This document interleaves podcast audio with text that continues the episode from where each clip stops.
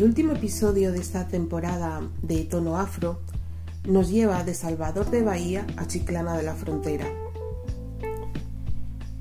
Todas las entrevistas que hago mm, son especiales para mí, cada una a su manera, pero he de reconocer que la generosidad de Leila al abrir su corazón de par en par me ha emocionado.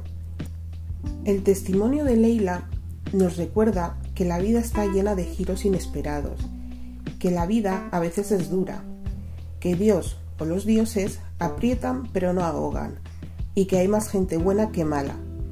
También que siempre tiene que haber hueco para la esperanza, y que hasta las peores tempestades terminan amainando. Escuchar a Leila es escuchar un mensaje de esperanza, de superación, de optimismo y de alegría. Al final de esta entrevista recordaréis que a pesar de todo, la vida merece ser vivida. Bienvenidas y bienvenidos a Tono Afro. Pues, hola Leila, muchísimas gracias por aceptar mi invitación. Vale, te lo agradezco muchísimo y me ha encantado tu entusiasmo en cuanto supiste del proyecto y la verdad que anima mucho, eso anima mucho alguien con ganas de, colaborar conmigo y, contarme sus cositas, porque no es fácil eh, hablar de temas que a lo mejor puedes considerar un poco privados o, abrir tu corazón al mundo. No siempre, no siempre es fácil, así que te, lo agradezco muchísimo. Pues nada, de nada. Y para mí no se pone ningún problema porque te puedo asegurar que quien me conoce sabe que yo soy como un libro abierto y sin manual de instrucciones. Pues a ver, Leila, eh, desde Salvador de Bahía hasta Chiclana de la Frontera hay mucho que, contar, hay muchísimo que contar. Entonces, eh, lo primero que yo te quería preguntar es, ¿cómo, surgió eh, el, venir para, España? Porque tú, eh, tú eres del barrio de Candeal, ¿no? y tú estabas establecida, ahí tenías, eh, creo que eres modista, ¿no? Y tenías tu, taller y todo. ¿Cómo, entonces, ¿cómo cerraste todo y te viniste para España? por un lado, yo puedo explicar dos partes, que una de ellas es, eh, una persona solo puede entender a cabo de los años que se da cuenta de que esa inquietud que tenía, que no sabía que existía, que las, era la que estaba impulsando a, a seguir adelante, a, a, intentar nuevas aventuras y descubrimientos. Entonces, claro, al día de hoy, siendo una persona más establecida mentalmente, una mujer adulta, eh, puedo asegurar que, creo que esto es lo que me, ha hecho aventurarme y sin miedo, porque es muy gracioso y por decir arriesgado lo que hice porque me regalaron los billetes con unos cinco o seis días con la fecha ya marcada. O sea, era un billete que le iba a otorgar a un un amigo que trabajaba con mi hermana, que era un productor de música, bueno, él es, músico y violinista y, y sale en, en, un documental que ha hecho Fernando Trueba sobre mi barrio. Mm. Entonces, eh, como que, pero ¿qué me estás contando? Que eso es dentro de cinco o seis días. Y tú, yo, ay, sí, yo quiero irme. Yo soy joven antes de casar, tener hijos.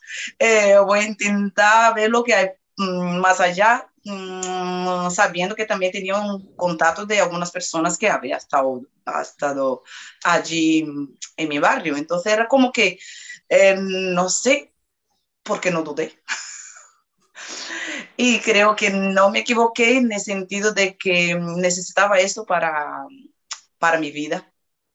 Eh, que no sé, no puedo comparar porque, claro, no he tenido la vida allí seguida, pero no es era cuestión de solamente vivir en Europa, era cuestión, de eh, descubrimiento y saber mm, hasta dónde podría llegar mi capacidad de adaptación, de, de, de modificar ciertos conceptos que nosotros eh, lo tenemos porque lo mamamos desde que nacemos en nuestro país, con temas eh, tan social, como político, como de mujer, mujer negra. Y yo creo que tú sabes mejor que yo que eso también es muy importante. Entonces es como que mm, me voy y no lo he pensado mucho, pero como yo siempre digo, he tenido la bendición de la persona más importante, una de las más importantes de mi vida, que es mi madre, y ella siempre me ha dicho, mm, conociéndote, tú no vas a tener problema en ningún lado porque es una persona sociable, comunicativa y adaptable y como yo suelo decir, muy camaleónica. Y te, digamos, ese, ese, primer viaje, o, o ha sido el, a lo mejor el único viaje, no sé, eh, ¿era para un tiempo determinado o, o, no, o venías a aventura y, y, no sabías? Sí, era un tiempo determinado porque, claro, era el billete de ida y vuelta. Yo vine acompañada de otro músico que era, digamos, el que tenía el billete, el original, el, el, el mío que me fue dado era como que por millas o un billete, yo tenía que viajar junto con él, solamente tenía que pagar lo que eran las tasas, entonces yo como que voy, eh, estuve en Madrid donde conocí muchísima gente, músicos, eh, una familia estupenda, de lo cual me ayudó muchísimo en mi tiempo allí y estando aquí. Y, y la hija de, de, esta, de ese matrimonio estuvo en mi casa en Brasil un mes, que es psicóloga y ahora tiene, está frente de una ONG eh, cofundadora. Entonces es como que mmm, pasé el tiempo allí y paré en Chiclana de casualidad, o sea que no tenía que parar aquí. Y pues yo creo que el destino quería que yo viniera para acá. Y fue así, estuve el tiempo en Madrid hasta cuando, un poco después de que Carlinhos Bravo hizo la, la fiesta en la castellana, mm. cual que nadie sabía que estaba en España y me encontré con, con ellos y los músicos de todo el mundo diciendo, esa sí parece a Leila, pero Leila está en Brasil, pero era yo. Claro, porque, porque, son de, del barrio, os conocéis, ¿no? Claro, claro, Decía, la hermana de Carlinhos Bravo estudiaba moda conmigo. O mm. sea, era, mi hermana trabajaba con él de producción de un grupo que le crió, que vino aquí mucho y grabó un CD también mm. en, el, en el estudio de Javier, Javier Limón, en la Casa Limón y ya había hecho unas cuantas giras así con Concha Buica, con otra gente también.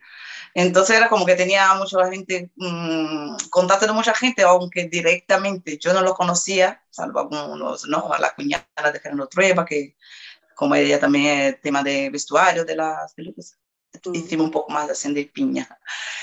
Y, y, otra gente, claro, fue conociendo a través de, ay, vengo que soy hermana de Andrea, Andrea mm, Almeida, que era la, que era productora de mi hermana, mm. y Felipe de Sousa, que fue quien me regaló el, el billete para llegar aquí. Y entonces, cuando llegué a Chiclana, eh, fue así por casualidad, porque yo estaba trabajando eh, en Praia do Forte, que es una, una zona así turística y, digamos, como antes como una aldea de pescadores pero que ahora ya está bastante, digamos, eh, mm, amplio y tiene hoteles, tiene resort. Entonces, claro, había trabajado por primera vez en una, cuando estudiaba moda en las vacaciones, en un restaurante eh, en lo cual que tuve primer contacto, digamos, con la hostelería. Y al despedirme de mis compañeros, enfrente eh, del restaurante había una tienda sin de piedras semipreciosas, eh, que la mujer uruguaya y su hijo me dijo, ah, mi hijo está en, en, España. No me acuerdo dónde, pero yo te lo voy a pasar su email y tú entre en contacto con él, quién sabe. Entonces yo fui cogiendo ganchitos, una persona aquí, yo otra y otra, y entré en contacto con él. Y fue cuando él me ha dicho, yo estoy en Tarifa, pero bájate a Chiclana, que yo estoy con mi mujer embarazada y el tema del médico todavía era de aquí, el padronamiento. Y aquí a los tres días de haber llegado, él me había conseguido un cuarto para quedarse. Dice, luego vamos para Tarifa, tú me ayudas. Pues me puede ayudar con la tienda, que mi mujer está con barrigón. Y, y resultado que a los tres días aquí, me pregunta si yo quería trabajar en, en una discoteca de camarera. Entonces, claro, yo no estaba, estaba paseándome para la playa y yo digo, mira, yo estoy de de turista, yo no creo que no podré, perdón, voy a silenciar, creo que no podré trabajar. Dice, no, no te preocupes, fue por, porque fue justamente pocos meses, poco, bueno, dos meses desde, después de que Zapatero había regularizado a todos los inmigrantes legales. Entonces, claro, todavía no tenía tanta inspección. Mm. Y se arriesgaron conmigo y yo digo, mira, mm, voy a aprovechar, así también amplio mi abanico de, de experiencias y, y, amistades también. Y ahí fue como todo como muy, parecía que estaba todo muy organizado porque me salía como, mm, yo sigo contando a la gente, digo, hay que ver que sigo manteniendo todas las amistades, las amistades desde entonces y, y como que recuerda cuando me pasó eso, mira, que, que, que ve que nunca tuve problema ninguno. Mm. Y, pero eso fue ya, digamos, cuando volviste en, o sea, en tu segundo... No, esta fue la primera etapa, todo, todo conocí todo. Chiclana, la primera ah, etapa. Y, y, luego, claro, cuando al terminar el tiempo, eh, digamos, permitido de turismo, yo volví a mi país. Mm. Y, pero luego volví a entrar otra vez con billete gratis. Pero eso porque echabas de menos, eh, ¿ya te habías enamorado de, de, de España o de, de Chiclana, a lo mejor en concreto? Claro, claro, y yo, claro, como he saboreado algo, algo porque no, fuera, no fue solamente un mes ni tres semanas que tuve de vacaciones, uy, qué guay, pero aquí estuve aquí tres meses, eh, mmm, justo. Entonces en tres meses da tiempo de tu sentir algo más y, y, y querer seguir con la experiencia, ¿no? Y entonces, eh, en esos tres meses, lo volviste a, a, a Salvador. ¿Y, ¿Y, cuánto tiempo pasó hasta que volviste a venir a España? Eh, yo estuve allí 20 días. Pero hay algo que no es correcto porque para volver, porque como me había extraviado el, llegando allí a mi pasaporte y hacer uno, uno, nuevo, no constaba que había estado, o sea que tenía que estar también tres meses antes de volver a entrar y yo ni lo sabía. como había perdido unos cuantos documentos también que... Entonces, claro, como yo digo, me voy a hacer otro y alguien dice, pero como si está nuevo, no tiene sello, tú puedes volver a entrar. Y yo, ah, guay. Pues sí, vas a tener razón, que estaba todo como muy, muy hilado, muy muchas, sí. digamos, oportunidades y muchas señales para que volvieses. Es que hay más casualidades del de, de destino, diría yo, que mmm, llegaré hasta ahí ahora, dentro de un momento. vale. Y cuando volviste, em, eh, ya eh, volviste eh, también un poco a la aventura de sin saber muy bien lo que ibas a hacer. ¿O ya venías no. a lo mejor con un proyecto? No, yo había conocido un chico mientras, eh, poco antes de irme, digamos, eh, mm. en lo cual mmm, él vive aquí en Chiclana y, eh, bueno, una persona que del mundo del surf y todo eso, y aparte mm. de profesor de educación física. Y a través de él, él me amplió muchísimo a lo que eh, presentándome gente que al que poco después, digamos, eh, ha sido muy importante en, en conseguirme, digamos, trabajos, algunas cosas. Entonces como que, ¿te acuerdas que mmm, me presentó, me, no, a la gente llamándome, no, es que me acuerdo que me, esa persona que me habló de ti, que no sé qué, te, ¿te apetece hacer esto? Y yo digo, así, ah, como era cosita así como... Eh, no hacía falta un contrato y entonces era como que él ha sido como, te presento tanta gente que luego después uh, me ha conseguido algún tipo de trabajito o, bueno, para que yo pueda seguir adelante. Pero más importante fue que eh, en ese tiempo de los tres meses estuve, conocí una amiga, que sigue siendo amiga, sí. y el, pasé el, unos días así, bueno, ¿sabes? Tenía un cibercafé eh, al lado del piso donde estaba compartiendo piso con dos, dos chicos. Y, y, su hermano me preguntó cuando yo le dije, ¿tú quieres trabajar conmigo en Tarifa, en una inmobiliaria? Yo digo, venga. Otra cosa más de la maleta, pero claro, me deprimí mucho más en, en Tarifa porque llegué, claro, cuando conocí a ese chaval surfista que íbamos siempre allí, ay, guay, con kitesurf, la furgoneta, y cuando empecé a trabajar en noviembre, yo sola, compartía piso con dos chicos, un argentino que también trabajaba un todo en la oficina. Y mucho levante, esto frío, al mediodía todo el mundo terminó la siesta que yo no estaba acostumbrada, entonces me compré una máquina de coser y al mediodía lo que hice, hacía poner cartelitos de mm, arreglos de costura mm. en todo lo que la, bueno, donde podía. Y a la semana me había amortizado el dinero de la máquina de coser. Porque aprovechaba ese tiempo que tenía de la oficina, de la siesta, aprovechaba para coser mi habitación y, hice algunos trabajitos también para una tienda eh, de surf, de unas apliques así, y nada, guay. Estaba muy contenta, digo, mira, gano un dinerito extra. Vamos. Como siempre. Mm, digamos que tú siempre necesitas estar haciendo algo, entonces. O sea, no solo, digamos, eh, como hace mucha gente, su trabajo de ocho horas y luego a lo mejor algún hobby o algo así.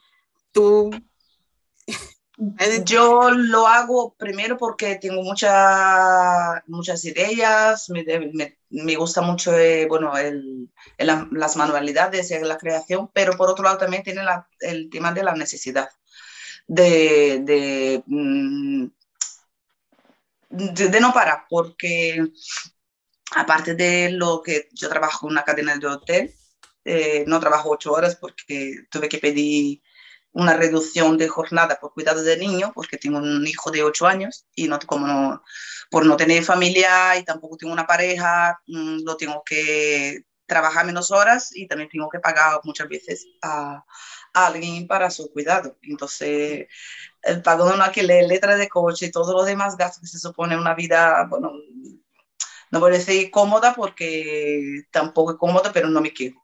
¿Sabes? Gastos y tengo que apoyarme, como dice aquí, como sea, ¿no? Y a la gente solo le dice que yo valgo para un roto y un descosido. Sí, aparte de las costuras, eh, también las manualidades con las lámparas. Que me sí, muy bien. sí, de eso te, bueno, te iba a hablar contigo ahora en un ratito, porque antes quería preguntarte, eh, eh, no sé, a lo mejor lo, lo, he leído yo mal, pero tú estuviste de gira también con Carliños Brown, ¿no? No, no, ¿No? Yo no, porque no, no, yo no canto, yo no soy productora, nada. Ah. No, esa era mi hermana que vino aquí con el grupo que ella era, ah, a tu hermana. era productora ejecutiva y el, el que me regaló, eh, regaló los billetes era el musical, director musical, bueno, productor mm. musical del grupo. No, yo alguna, en Brasil hice alguna indumentaria para algunos grupos de música, que también lo llevaba en otro, otro grupo. Mi hermana una época estuvo con tres grupos de música. Entonces era uno más eh, que creó Carlinhos Bravo con sus músicos, salvo su imagen, pero su hermano y los demás todo tocaba, que era Hip Hop Roots, el que también grabó el CD aquí y y salen en el documental de sí, Prueba sí, con Bebo Valdés, tocando, todo eso. Mm, mm. Y nada, pero yo era eso, yo hacía, yo trabajaba con los niños así, porque claro, yo me gusta mucho hablar. y también lo que a la, eso como siempre hacía la, una ropita y creaba, y, sí, pero no de gira, no. Yo me llegué aquí, yo de aquí el tiempo que estuve en Madrid, paré en Chiclana y de aquí no me moví. Y digamos, el, el gusanillo por venir a España eh, eh, fue a, raíz del, del, documental de que rodó Fernando Trueba en Candeal o ya antes. No, no, nunca había planeado salir de Brasil, ¿no? Eh, mi, mi madre estaba viviendo, estuve viviendo seis años en São Paulo después de la separación de, mis padres, eh, mucha, ella sí fue de casa con cinco hijos, ¿no? Bueno, yo soy la mayor en, los cinco, pero habiendo todavía un menor y el otro, bueno, sí, eran dos menores, eh, mis dos últimos hermanos. Entonces, claro, llegó un momento que empezó mi madre, ¿sabes? Lucha, viviendo aquí en la casa de uno de otro, mi madre también costurera, de ahí aprendí el oficio. Y y llegó un momento, porque claro, ella tenía sus dos hermanas viviendo en San Paulo, entonces llegó un momento que se deprimió un poco, de, me voy para São Paulo. Y sí, allí estuvo cuidando también una mujer con ACM. Entonces yo visité a mi madre y yo digo, mira, yo creo que quiero viajar, salir un poco de Salvador, pero era eso, que yo tenía una inquietud dentro porque eh, ahora con terapias ya sé lo que es y no es nada agradable. Eh, lo cual que estuve toda, toda mi vida luchando con algo que no sabía lo que es, era una, una lucha interna, eh, en lo cual que yo tenía muchos conflictos de como que no nunca conseguía atinarme bastante hasta el día de hoy que yo digo que me considero ahora eh, estable y entonces era eso quería viajar conocer a Río Río que no tenía ningún familiar pero São Paulo bastante, tanto por parte de madre como de padre. Pero claro, surgió esa oportunidad y yo digo, mira, quién sabe. Mm. Pero en un principio que no pensé exactamente, es que yo no suelo planear mucho, porque la frustración es lo peor. Sí, yo, yo soy de planear bastante y mi marido es todo lo contrario. Y entonces a veces él tiene que ceder y a veces tengo que ceder yo, pero sí es cierto que yo como soy de planear, si la cosa no sale como yo me la había imaginado en mi cabeza, es, eh, sí es un poco frustrante y, me acabo enfadando y es como nadie tiene la culpa, es claro. cosas que pasan. Yo solo planea cosas que yo veo una evidencia de que, que va a cierto. Pero planear cosas, sobre todo a largo plazo, no, no suelo hacerlo. Además, como digo, soy muy camaleónica y entonces yo, mira, no, no, casi nunca y soy demasiado positiva. Eso es lo que la gente más me, me califica aquí. Positiva, sonriente. verdad que siempre estoy sonriendo. Y, y de eso, que, ah, eso no sirvió, bueno, pasa nada. Mm, levanta, haré un poco y, y, otra cosa mariposa. Cuando dices demasiado positiva, em, Exactamente a qué te refieres. A todo, a todo. Yo no solo como digo, eh, ahí hay una quinta pata a la, mesa, pero yo no la veo nunca. Eh, de eso que yo veo siempre algo, el vaso, vamos, para arriba. No, sí, pero en todo, sé, yo te puedo contar mm, situaciones de, me toqué fondo, bueno, mi pasado también, eh, al separarme del padre de mi hijo, eh, sí, tuvo una época que yo estaba a punto de, de caer en una depresión profunda. Porque estaba en un agujero negro y no veía la luz por ningún lado y yo seguí y, tirando para adelante. Una, una situación muy, muy, muy... que desde hoy yo digo, mira, qué bien que lo he pasado por eso, porque me ayudó, como digo, mm, para, para mm, justificar la persona que yo estoy convirtiendo, que ya que soy y, que me estoy convirtiendo al día de hoy. Pero claro, eso tú no ves cuando estás en la oscuridad, lo ves ahora. Porque además eh, fue aquí en, eh, en, España, estabas sola, no estaba tu familia alrededor. mi, hermana estuvo, mi hermana estuvo un tiempo estudiando en la Complutense, estuvo haciendo dos másteres. Y luego ella estuvo trabajando también en una empresa, que, bueno, una, una multinacional, en lo cual que ella forma parte de la, del directivo de recursos humanos, entonces ella viaja mucho y estuvo un tiempo también mm, viviendo en Génova.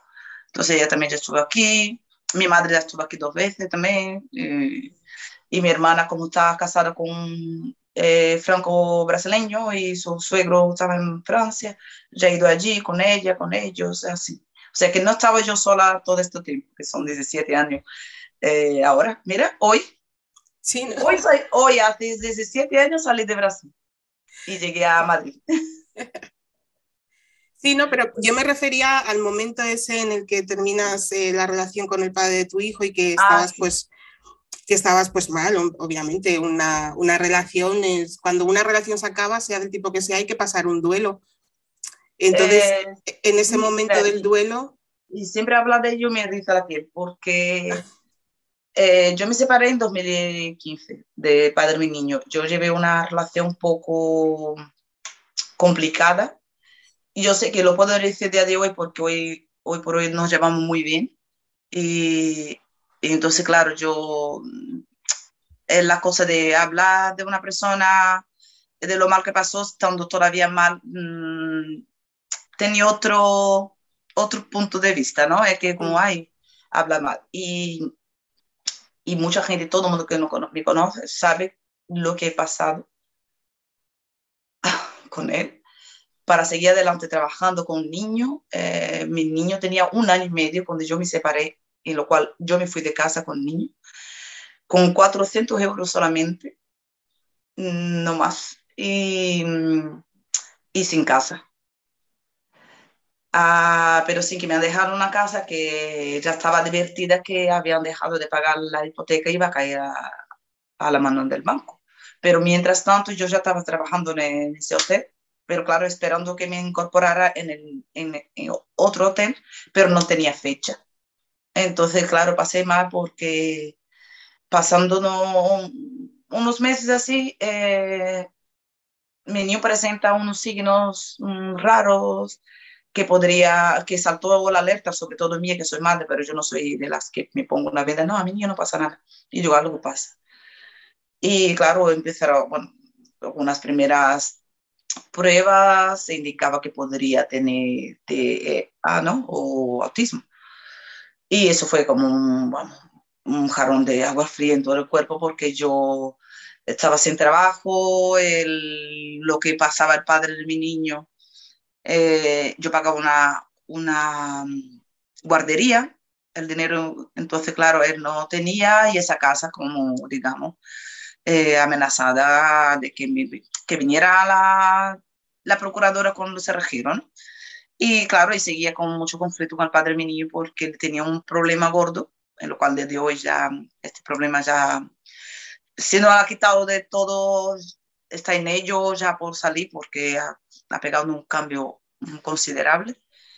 Y entonces yo siempre delegaba a él al cuidado de mi niño para yo trabajar porque si no, como yo voy a comer? Entonces yo me he quedado, aunque yo tenga ahora mucho pelo, yo me he quedado medio calva porque el estrés, eh, se me cayó la pestaña, lo, todo del estrés me quedé en el hueso y claro, porque necesitaba yo, no estaba bien. Y claro, empieza la historia de que aquí yo vi una serie en Netflix que me vi muy, muchísimo identificada que se llama La Asistenta, eh, que ya parte de mi vida es esta película.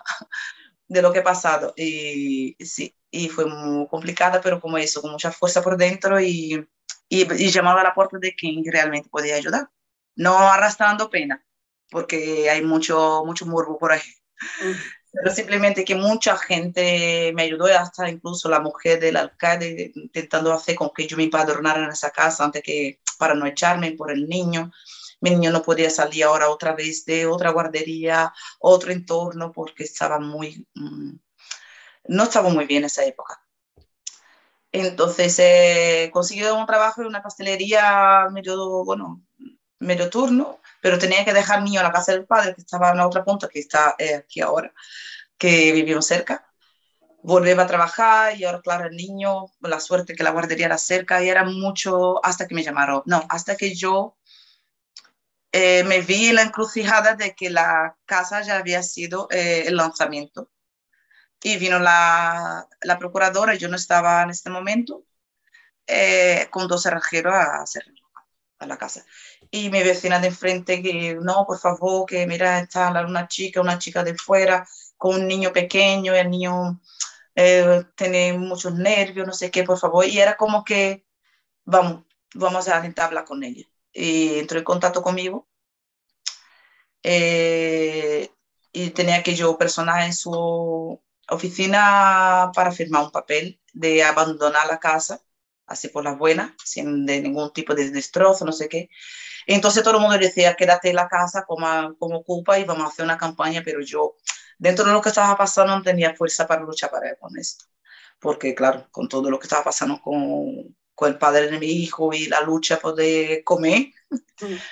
eh, no tenía para, y tampoco quería mi imagen mm, como una ocupa, porque yo salí de, de, Brasil con una, no sé, con una aventura así que a todo el mundo puede pasar de todo, pero mm, esto no quería para mí ni para mi familia. y para mi hijo menos, eh, porque yo no soy de arrastrar pena. Eh, conto mi problema, pero no con pena. Entonces, claro, eh, ella me dio dos semanas para que yo abandonara la casa. Entonces mi hermana dijo, busca un piso, yo te mando el dinero. intenté todo tipo de piso, algunos me cogía el teléfono. Y eso sí que fue un poco... Mmm, como yo diría, parece de película, porque yo uno de los números que llamé, el tío me ofreció rebajar el precio a cambio de sexo. Sí. Era como que tú necesitas tanto que si mmm, quedamos para tomar un café, ay, no sé qué, no sé qué, yo creo que te conozco de vista, porque por tu voz, por tu ¿no? el deje brasileño, eh, y me ofreció así, no, que no sé qué, y si tú estás solo, tú estás separado, seguramente yo llego, que yo pienso, yo, yo no tengo ni que, ni, vamos, discutir. Eh, a, como dice la palabra, necia oído sordo, ¿no? Y, y sigue adelante. Y una vez eh, me, me, faltaban seis días para cumplir las dos semanas que me había dado. Mm. Claro, no, había, no tenía piso todavía porque algunos eran muy caros, muy lejos. Yo tenía que tener programado porque estaba yo pendiente ya de entrar a la cadena a trabajar. Yo tenía que pensar también el transcurso del niño en la guardería y el tiempo que tenía que gastar para ir a trabajar y sí. todo. Y el precio de, de, los alquileres, que no es barato cuando tú no tienes nada, sabiendo que tu hermana va a ayudar a alquilar y luego que y no tenía una nómina. Eso era lo peor, que nadie quiere alquilar porque todavía no ha sido contratada. Mm porque eso fue en, en marzo de 2016 y hasta junio no entré a trabajar.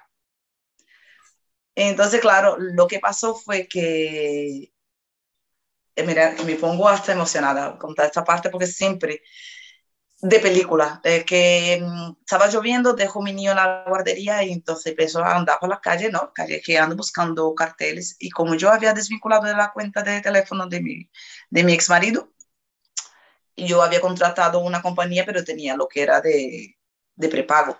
Entonces me estaba acabando ya también, no tenía dinero. Eh, el, y yo estaba agobiada y ahora estaba empezando a llover un montón.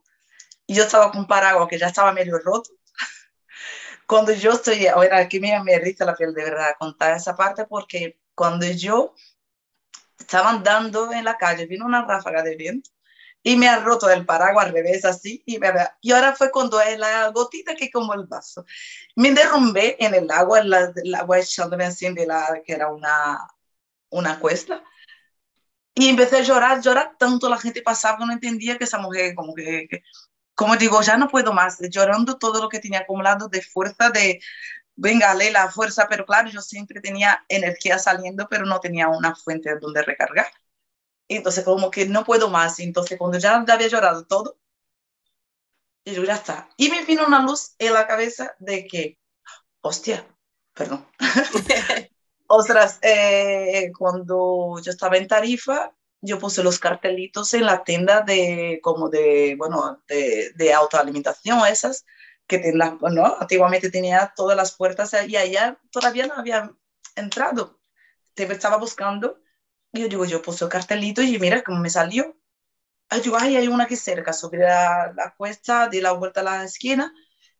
El primer cartel que encuentro, o sea, que la piso muy económico y en la zona de Fuente Amarga, que es donde el padre mío, yo vivía con él, muy cerca.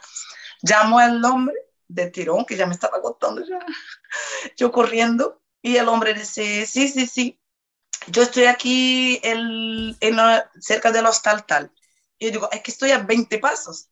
Fui corriendo y ahora sí, empecé a decir, sí, sí, sí, yo tengo nómina. Entonces yo llamé a padre mi niño y digo, mira, él es funcionario. Y digo, no te queda otra que poner tu nómina y fingir que estamos juntos por tu hijo y por todo lo que ha pasado. Sí, sí, entonces, claro, eh, conocí el, el, dueño, este hombre era un intermediario. Conocí al dueño, vino aquí, enseñó la casa, pero dice, mira, la casa está vacía y el precio es esto, y era un precio súper económico, y ay, Dios mío, es demasiado bueno para ser verdad.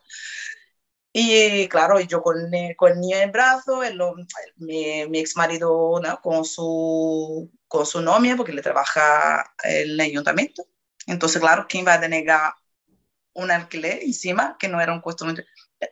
En el momento cero de ella el primer paso y claro, mmm, tenía yo ya con todo eso, era cuatro, cuatro, días para abandonar la casa, pero mira, ya estaba yo contenta porque... Entonces los dueños de la casa, que bueno, los antiguos dueños que son amigos míos y bueno, tienen un restaurante muy conocido aquí en Chiclana, que son los del restaurante Popeye, esa casa era de ellos antes. Y me han dicho, llévatelo todo porque el banco lo va a tirar a punto limpio todo lo que puede aprovechar. Entonces lo que hice, bueno, yo no podría destruir lo que es el habitáculo, pero sin que todo lo demás yo podría llevarme. Llamé a un hombre que tiene una, una tienda de muebles de segunda mano y tengo un, bueno, una furgoneta y vino y se llevó todas las cosas para su tienda, incluso las puertas. También las puertas. Porque la, las puertas habían puesto los dueños, o sea, había comprado esa casa, como, entonces era de ellos también, llévatelo todo y me hizo un inventario. Mm. Y les mira, aquí tú puedes pagar eso, no sé qué, y me fue pagando todo, por todos los muebles que tenía, no me gustaba porque soy pobre, pero tengo un poco de, de gusto. Y entonces él dice, tú puedes llevar de mi tienda lo que tú quieras. Entonces yo como fui llevándome una cosa y otra, pero claro, esta casa abarrotada de, de, de cosas que ya tenía, ¿no? Pero, y, y a los dos días de instalarme la casa me puso muy mala. Me puso con una fiebre altísima y no podía ni levantar la cama. Y digo, ay, qué triste, porque yo, mira, que, que, pero no tenía signo de nada, no era solamente que creo que la defensa o algo así, o, o de la lluvia de ese día. Pero luego ya pasando dos días eh, esperando, llamando al hotel, preguntando cuándo me incorporaba, todavía es que estaban haciendo una reforma. Y claro, entonces yo, ahora viene la parte curiosa que el, el director general de, de, la cadena de hotel, él tenía su número, digamos, privado y le conté mi, mi, breve historia. Yo como él ya me conocía porque había estado trabajando el año anterior en otro hotel, fue donde él me han dicho que ah, el año que viene toca para este. Eh, y le conté mi breve historia que yo ya estaba vendiendo ropitas del niño con chale, ¿sabes? chaquetones que la gente me donaba, estaba en buen estado para, para, para comer. Y le dije, mira, hasta que y eso fue, eh, él me dijo, espera que te va a llamar el de recursos humanos.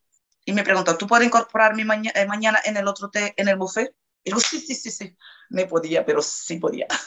Y entonces, claro, empecé el otro día, eh, dejé el niño en la guardería corriendo, porque, claro, tenía que entrar a las mm, ocho y media, nueve, no, nueve. Me dejaron entrar. Mm. Y tuve un partido. Y entonces, claro, al terminar el mes ya tenía medio sueldo, porque yo entré ya unos días y iba, pues por lo menos ya estoy. Pero lo curioso de la casa fue que eh, conseguí vender todo hasta la la puse un anuncio hasta la encimera, todo puse baratito, 400 euros, pues claro, si pone más caro, hay, mm, la gente no viene así. Desmontaron todo y llevar otro dinerito para otro mes de no sé qué. entonces pude relajar un poquito. Ya empecé a trabajar, ya claro, eh, eh, la cosa fue mejor, tema económico, pero seguía con problemas con el padre. Eh, lo cual que luego me generó muchísima ansiedad y un poco de agorafobia taquicardia. Bueno, la agorafobia mucha gente no sabe porque yo intentaba simular, pero por dentro siempre estaba como temblando porque como yo voy hasta con esa sonrisa eh, nefasta, con lo que yo llevo detrás, que todo el mundo que me conoce sabe qué problema que yo tenía con el padre. A la hora de aparecer, no aparecía, tal y cual, yo estaba ya, desmayé en el trabajo, desmayé, empecé a tener muchos problemas de, de ansiedad hasta que mm, por sí. Sí, sí, sí. No, que hasta que un tiempo yo no sabía, ya estaba con bueno, eh, el tema del divorcio, cómo hace de, la custodia compartida cuando no se lo merece, tal cual, qué hago, qué hago. Y así mucho tiempo. Eh, necesito mm, fiarme de ti, pero no me da esa garantía. Mm. Pero lo bueno de todo que su familia nunca me abandonó ni sus padres, ni, la hermana, o sea, todo el mundo estaba conmigo, porque sabían que yo no tenía la culpa. No, no soy una santa, pero sí en este tema no tenía la culpa. Y nada, pasa el tiempo, conseguí ya hacerme fija en el hotel, compré mi coche, bueno, tenía uno viejo, que casi tuvo dos accidentes, que no tenía aire, ni calefacción, y claro, con el niño dentro, un día de lluvia, se formó aquello una... Eh, sí, vaho, mucho vaho. Un vaho y casi me chocó dos veces en una rotonda sin verlo. Y entonces, claro, ya en el niño en terapias y tal y cual, fue descartando poco a poco que podría ser eso, pero luego el niño seguía presentando un poco de nervioso, de tal cual, descubrimos después que el niño tenía alergia respiratoria y alimentaria, entonces era todo también un poco, eh, tú tienes una alergia, te, te está molesto, imagina como un montón que él tenía, entonces mm. me hago fija y el derroté, entonces era como un poco más de tranquilidad, ya, pero seguía eso, mmm, chocando, porque yo soy, cuando él venía de bien, yo soy una persona que, vamos, yo creo que cuando nací, pues era un gotero de resiliencia. Y, y cuando venía de bien, me doblego y me, siempre intento partir de este punto. Pero claro, como seguía fallándome eh, otra vez, entonces digo, no voy a salir de este bucle. Y claro, yo deseé mmm, tanto, tanto, tanto que él mejorara, que yo no pensé en mí, por ejemplo, yo soy una persona que, que me conoce el, prácticamente, yo no necesito de un nombre al lado, porque soy, me convertí en una persona como una, como una roca, como una roca, que, y luego soy muy mm, dulce, y soy muy enamoradiza y soy muy detallista, pero claro, cuando venía, pum, pues nada. Mm, sigo para adelante, no necesito de un hombre que me pague las cuentas, ni que me invite nada, si yo no puedo pagar, no. Pero claro, luego todo el mundo que se acercaba a mí veía el, ambiente del problema que tenía y se quitaba de medio. Esto no es para mí, tal, me entiende por el entorno. Esta tía, inmigrante, mujer soltera negra y con un problema de esta, de esta dimensión con su ex, mm, no. Luego, luego sin que quieren volver y ya los cromos repetidos no llenan álbum. Entonces, Nadie ha escuchado eso nunca. Los cromos repetidos no llenan el álbum. Muy bueno. Entonces, claro, yo sé tanto, y soy una persona que tiene, tengo mucha fe, ¿no? Yo siento muy religiosa, pero desde hoy, eh, en quién era, de, y soy de mucho de energías, y, y deseo tanto que que eso pudiera cambiar porque el padre mío estando bien, lo estaría yo, mi hijo, su familia, o sea, todo el entorno, hasta que por fin llegó. Eh, y hoy puedo decir que, que está siendo una persona también muy, muy influyente en ayudarme, creo que también porque saber lo que había pasado, él no estaba bien y ahora sí que está en otro, en otro panorama, vamos, en otra vida, en otra, y sí, me llevo muy bien con su novia, que ella fue que también impulsora de, del cambio, y, y, nada, y ahora mismo que, que como que no me, no me para más nadie. Pues, pues sí, después de, de, lo que me acabas de contar, eh, sí, tu, el gotero de resiliencia tuyo era el más grande que, que se encontró, porque sí, sí, sí, y, aún así has seguido adelante con y has recuperado la, la sonrisa y, las, y la energía. y la... No era la antes que yo ay, me pongo una sonrisa por, por dentro. Ay, qué falsa, qué falsa soy, que no. No, yo, eh, por ejemplo, voy a trabajar contenta, no hay un día que, que me ven quejándome ahí en el trabajo, no suelo... Mm, es que yo, sea lo que sea que tú tienes que hacer, si lo haces quejando, hmm. eh, te va a pesar más. Nadie me está poniendo aquí un, un cuchillo para que yo lo haga. Si tengo que hmm. hacer eso, eh, más vale que yo doy por hecho y con una alegría, una sonrisa y agradecer, que es lo importante, que todos los días agradezco por todo. Eh, así te es más ameno el convivio con tus compañeros, nada es perfecto, todo el mundo tiene su problema. Un día, el otro día, por ejemplo, me exploté en el trabajo y nada me ha visto explotar, pero es que llega un momento también que tiene un acúmulo, pero luego tú dices, bueno, fue un momento, no es nada personal hmm. y se acabó, la, vamos, ¿me entiendes? y así soy yo. Y tengo, yo puedo decir que yo tengo la suerte que de tener tantas, yo sé que la gente dice que los amigos de verdad, me cabe la... Yo sé que tengo amigos de verdad, pero tengo tantos amigos, gente que, me, yo considero que me quiere, que me respeta, que me tiene, me tiene cariño, me tiene afecto. Y es que, es que aparte de sentirlo, me lo dicen. Eh, entonces yo me siento realmente afortunada y yo creo que, y de estar 17 años en Chiclana, que todo mundo, casi todo el mundo me conoce, si no conoce, conoce a alguien que me conoce y es siempre así, ¿cómo puede ser que tanta gente te conoce si tú eres de fuera y conoce más gente que yo? Y de nunca tener, de haber tenido un percance, ni, por ejemplo, nunca me ha parado la policía, ni, ni, vamos, ni bebida, ni, ni por peleas, no tengo ningún problema. Y digo así que eso es la, la conquista más grande, no, no, no una pared llena de títulos, ni una cuenta bancaria llena de, de, de cero, ¿no?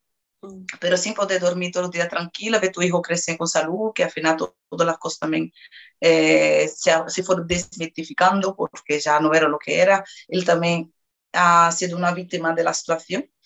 Eh, eh, de gente que eres y está ahí contigo y orgullosa ahora mismo con el tema de mis lámparas que está siendo bastante exitosas y todos los días la gente dice, ay, que, que eres, eres, la caña.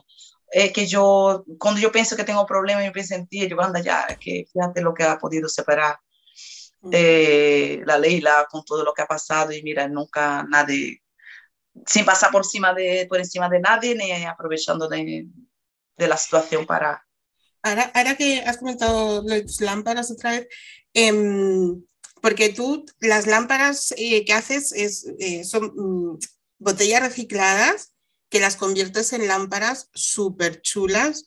He visto unas cuantas en tu Instagram y la verdad que son muy, muy, muy bonitas. Nadie diría que son botellas recicladas. Em, ¿cómo, ¿cómo, pasas de, de la ropa a, a, digamos, a decoración. Eh, como te dije antes, siempre tuve una mente así de, uy, todo reaprovechar, ¿no? A mí me gustó, siempre me gustó mucho las manualidades, me gustaron mucho las manualidades y también el tema de, del reciclaje, siempre soy, aprendí una vez con una, con una persona, bueno, la, la muchacha esa, María, de Madrid, el tema, la, fue el primer contacto del tema de, separar para reciclar y todo esto. Eh, y de ahí empecé a que todo yo veo, yo veo arte. Y digo, mira, siempre me gusta la manualidad encima el, el reciclaje. Ahora voy a comentar por tema de, cuando yo estaba con el tema de la ansiedad, con el problema todavía con el padre de mi hijo, se ven que él estaba de ahí mejorando. Yo, él tuvo tres novias ah, después de mí, ¿no? Después que nos separamos. Y yo me llevo bien con las tres. Bueno, salvo la segunda, que fue cuando pilló la pandemia, la conocí, la tengo en Instagram, me encuentro por ahí, nos mandamos cosas, pero no he tenido contacto estrecho de sentar, de tomarme algo, mm. pero sí que es una dominicana y muy buena chiquilla. Tiene un niño también, bueno, tiene hijos también y también ya ha pasado lo suyo, la pobre. Y la primera novia también, que vamos, de, de, ella venía a cuidar de mi hijo aquí mientras que yo iba a trabajar, así con esto te digo todo. Y la, tercera, vamos, esta me la como con papás. y, y cuando empecé estaba muy mal porque me desmayé en el trabajo eh, por la ansiedad, como de un ataque, bueno, como un ataque cardíaco, una crisis. Eh, me llevaron a la clínica, todo eso, y entonces yo estaba incapacitada de volver, que yo digo, va a ser más de lo mismo todo el tiempo, y ahora qué hago yo de mi vida. Y no sentía capaz de volver a trabajo, entonces lo que hizo mi jefe, eh, tú vamos a hacer como fuera final de temporada y finalizamos tu contrato de este año. Y recupérate, a veces busco una solución, no sé qué, y empecé yo a hacer terapia eh, de, la, de la delegación de la mujer. Y, y claro, cuando tenía un poco de paro, luego cuando llegó el fin de paro, el tiempo este que tú estás sin cobrar porque eh, de paro la ayuda un mes, entonces yo me desespero un poco porque claro, eh, yo tengo que pagar un alquiler, se ve que mi casero es otra persona caída de, vamos, no parece caída de celo, pero sin un, ángel, porque una persona tan buena y me, y me me delega tanta confianza y de decir, oye, si no puede pagar, no pasa nada, me avisa con antelación, que no, sin que yo lo pida, que me ofrece Entonces yo, por eso digo, afortunada soy. Y entonces el, tengo un amigo que vivía aquí al lado, que era policía local, él tenía unos negocios en otra ciudad aquí cerca, ¿no? en San Fernando.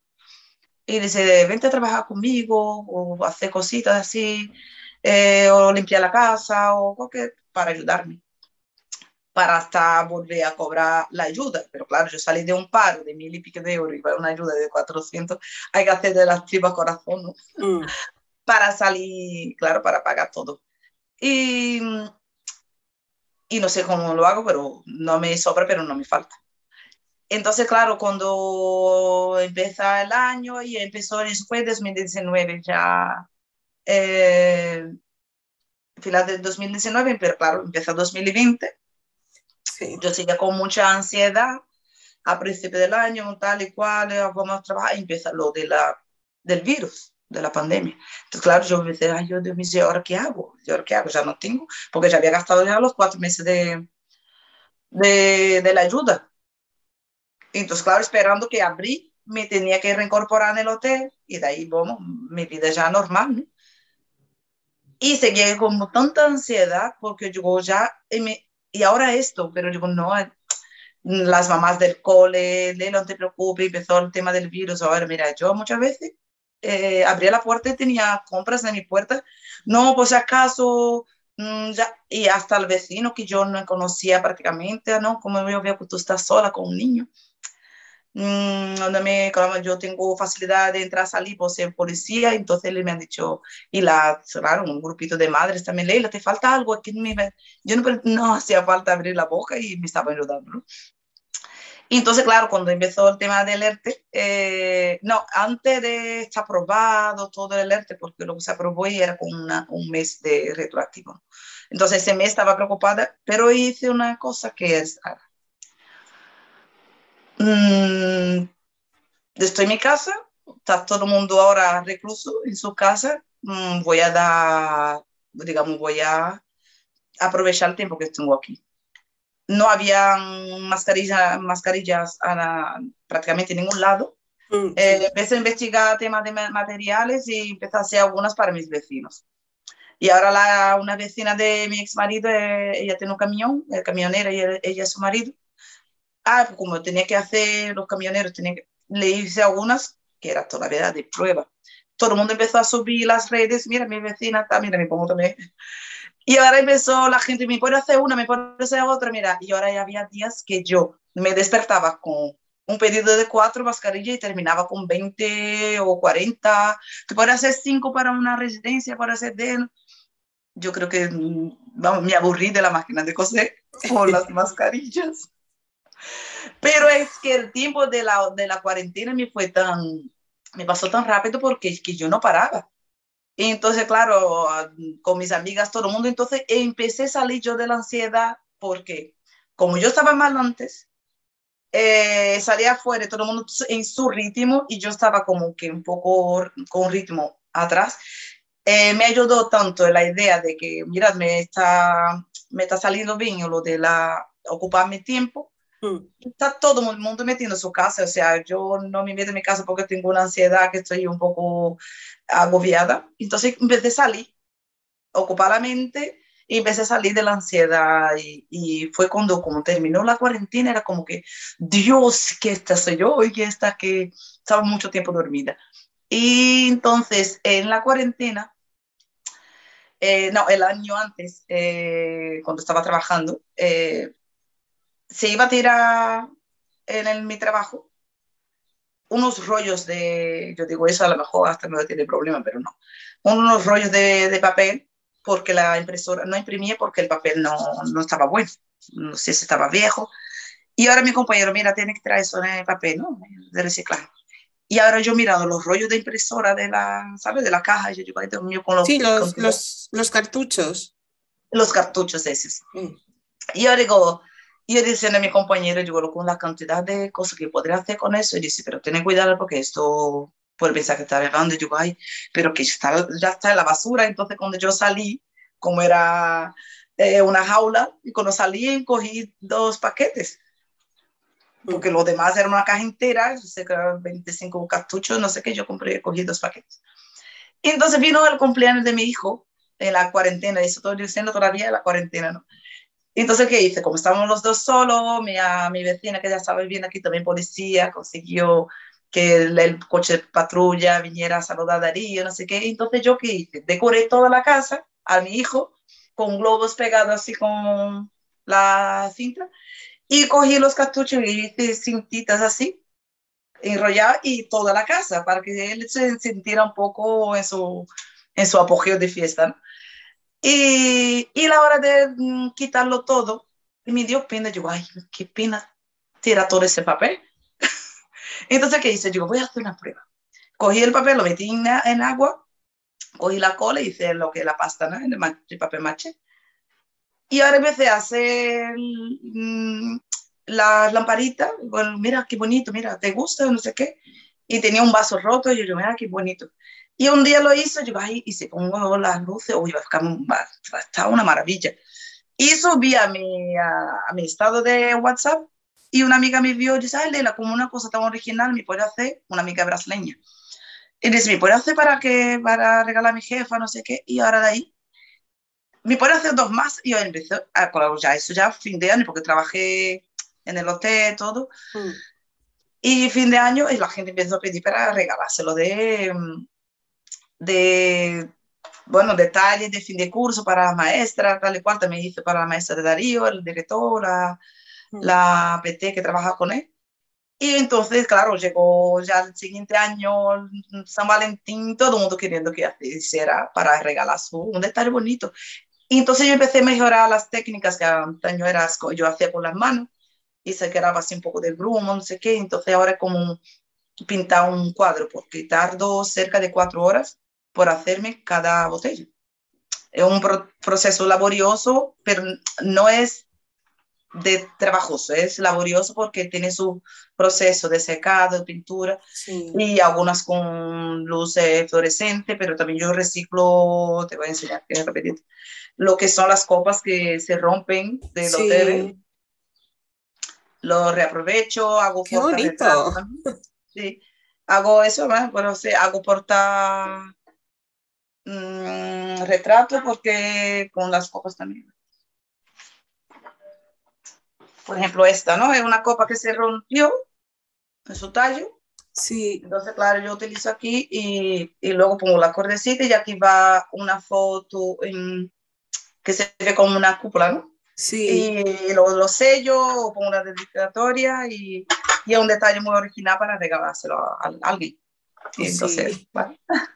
Entonces, claro, yo, mira, la, la, imaginación no tiene límites, sobre todo cuando partiendo de una situación económica y de crisis. Sí, sí, sí. Mm. Claro, es que cuando la necesidad aprieta, uno... Mm. ¡Ay, qué bonito! Pero eso es una botella de, de, de licor. Esa es de, de Barcelona Imperial. Ah. Eso tiene que terminar todavía, que tengo que hacer los bordes y todo eso. Y entonces a partir de ahí también crié mi, mi, como una marca. No, no, bueno, como se suele decir, no he ido muy lejos porque Aliel es Leila al revés, entonces como la gente me llama eh, Leilita, yo digo Alielita, ya está, no, no voy a dar muchas vueltas, ¿sí? O sea que ahora estás trabajando en el hotel y también eh, con Alielita. O sea, sí. con, y luego con tu hijo, tu casa. Mi vida social, con mis amigas, sí. porque vamos, yo soy de la que junto varios grupos diferentes porque todo el mundo me invita y yo digo, ¿y ahora qué hago? Y al final tengo que juntar a todo el mundo en el mismo parque. Sí, no, pero te quiero decir que, que o sea, que estás mm. a tope, lo tuyo es vida de madre soltera total. Mm. Total. Y, y, y no sé, no sé, siempre me... Bueno, yo creo que a todo el mundo le gusta una historia de superación, cualquier historia de, de superación, de, de, que las personas eh, han podido salir a, adelante y, y demás, eh, porque eh, eso también eh, da, da esperanza, te da ánimos, te da, sí, sí, sí, sobre todo cuando a lo mejor estás tú en un momento también malo, estás en un momento bajo, que has tocado fondo, em, encontrarte personas, digamos, de, de, carne y hueso en el sentido de que no es el famoso de Instagram que te cuenta cómo supero no sé qué, no sé cuántos, o no es el actor o la actriz que te dice que lo pasaba mal, pero ahora está estupendo, no, es una persona mm, que te, sí, que te encuentras en, en, la calle, es una persona real que tú puedes ver, mm, verla, o sea, en, no, y sobre todo que como ha hecho mucha gente, acompañar de cerca, ¿no? Eh, mm. Lo que he vivido y sí, la verdad, eh, y mira que mucha gente me dice, Leila, que era que no, es que tú eres la mejor influencia que yo he conocido. Y otro día me dijo una amiga, esto dice, tan natural, pues, mira, yo uso esto en, en, mi cutis. La gente va y dice, lo voy a probar porque la Leila no la dice con tanta vehemencia que esto funciona. Sí. ¿Me entiendes? Prueba esto. Yo soy muy, eh, que la gente dice que tengo un alma vieja. Eh, digo, me prueba eso, me gustan mucho las cosas naturales también, ¿no? Pero yo no soy una, no tengo extremos. Me gustan las cosas naturales. Por ejemplo, yo uso jengibre en la cara, y que, pero eso como yo pues sí. Y en el pelo para crecer, eh, mascarilla de café. Y la gente, ay, sí, ¿cómo tú haces eso? Mira, yo la ropa de invierno la meto una, recorto una botella, ¿sabes? O el, el, esto de la botella de plástico, lo sello bien pongo la ropa de invierno en una, una bolsa y la succiono con, y es lo mismo que un plástico que tú vas a comprar en la tienda, pero tú lo tienes ahí. Ah, funciona, mira, y luego sella bien y lo guarda todo ahí guardado, envasado vacío. Y dice, ¿quiere que no?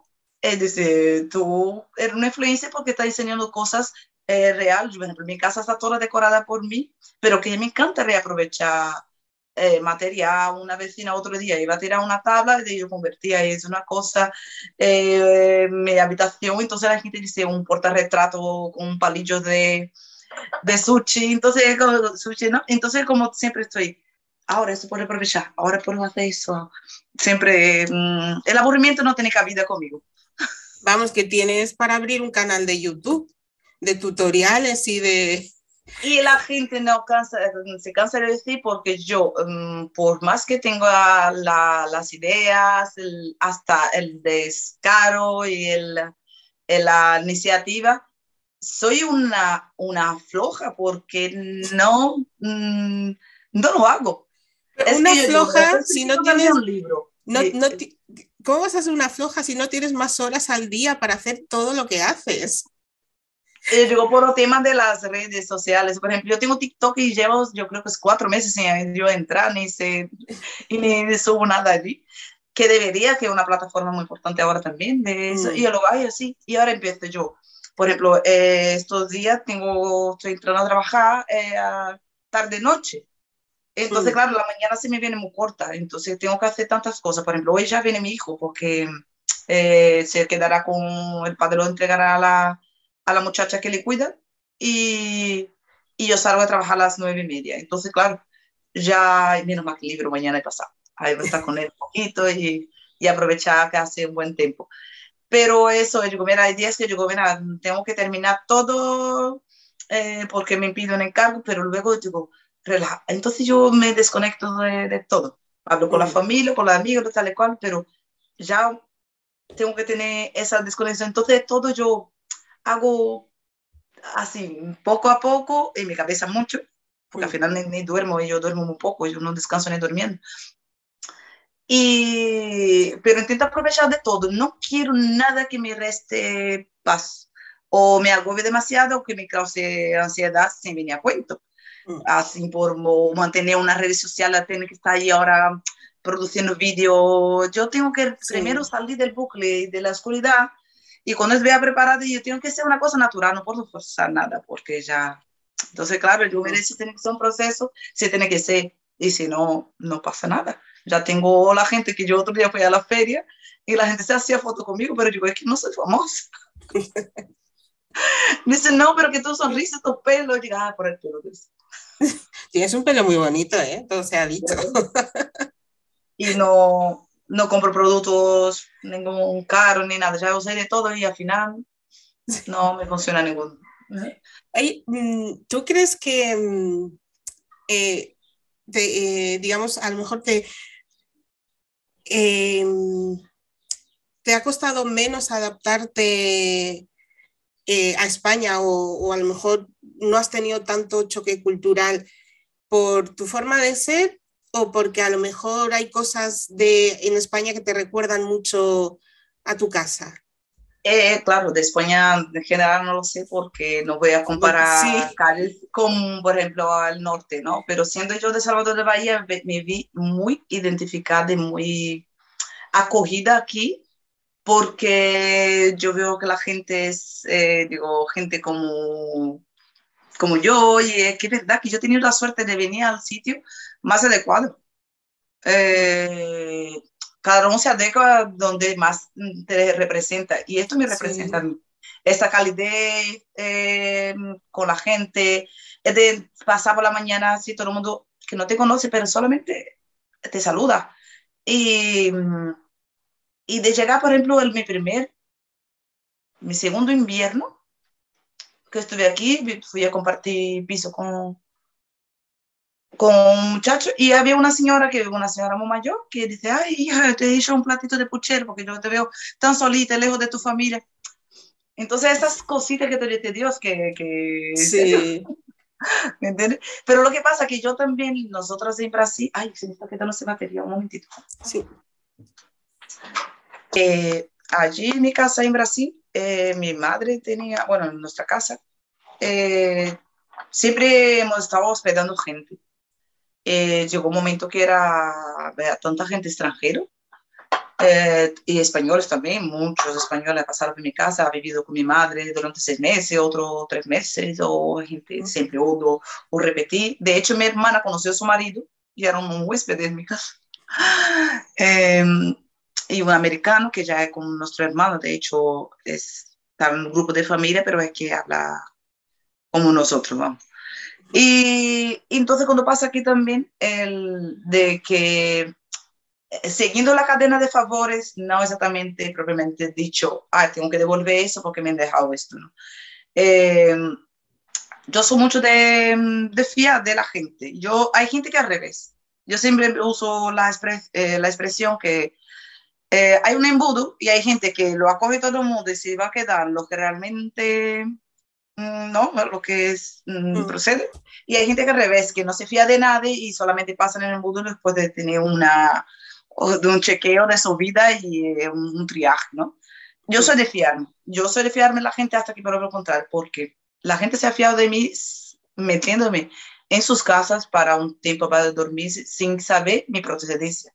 Yo podría ser una loca, una, una ladrona, una tía conflictiva, una drogadita, pero sí que a primer momento se fiar de mí porque estoy en un pueblo, aunque la gente suele decir la mente cerrada, pero la gente no estaba acostumbrada tanto como tanta marginalidad, delincuencia, pero claro, el hecho de ser yo brasileña, que ya lleva un estereotipo que creo que cada año se va más desmitificando, ¿no? Porque eh, eh, me dijo un hombre que yo conocí, un hombre mayor, yo necesité pasar unas noches en su casa y un hombre mayor, y dice, mira Leila, mm, tú no piensas en eso porque tú nunca has vivido esto en tu país.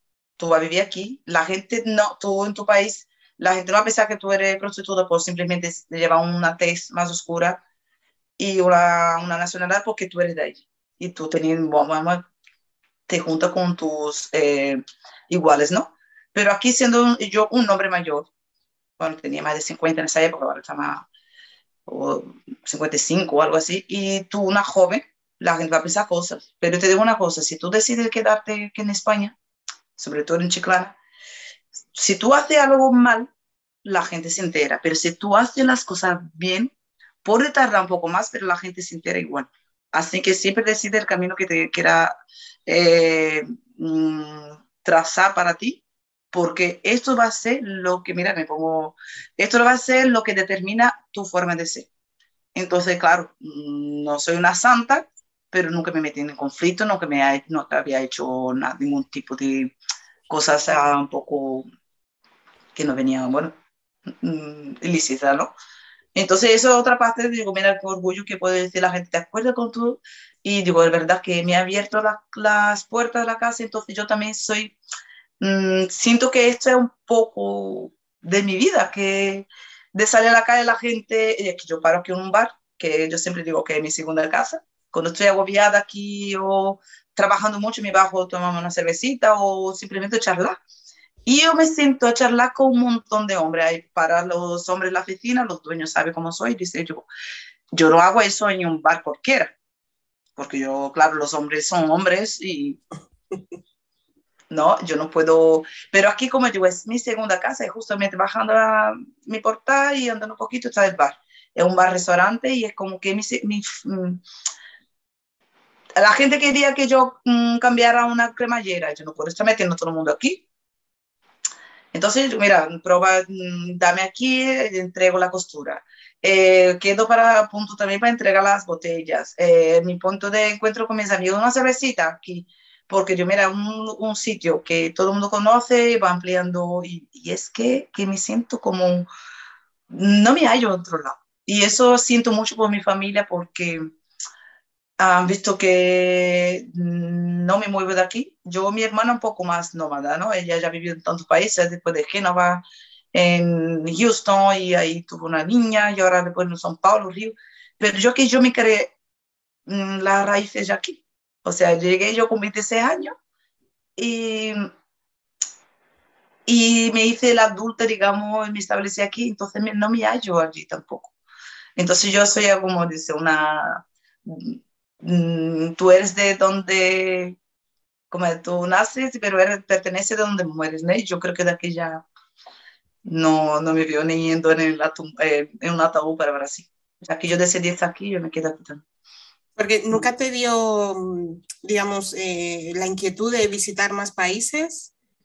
Sí, sí, no, yo, por ejemplo, no es la inquietud, es que yo como, digamos, desde que me separé, eh, las cosas también económicas muy, es que yo... Mm, sí, no, pero digo, digo antes de separarte, digo, cuando la primera vez que viniste eh, para aquí, eh, digamos, luego cuando volviste a, a, Brasil, ¿no pensaste en, bueno, a lo mejor tal, podía ir también a Portugal o a Francia? O no, a Portugal y todo eso de visita, pero ya una vez están aquí pero no, no, no, es que como, como te digo, no tenía expectativas de nada, mm. ni a Italia, ni a Inglaterra, yo qué sé, como que yo hasta entonces para mí Brasil me bastaba.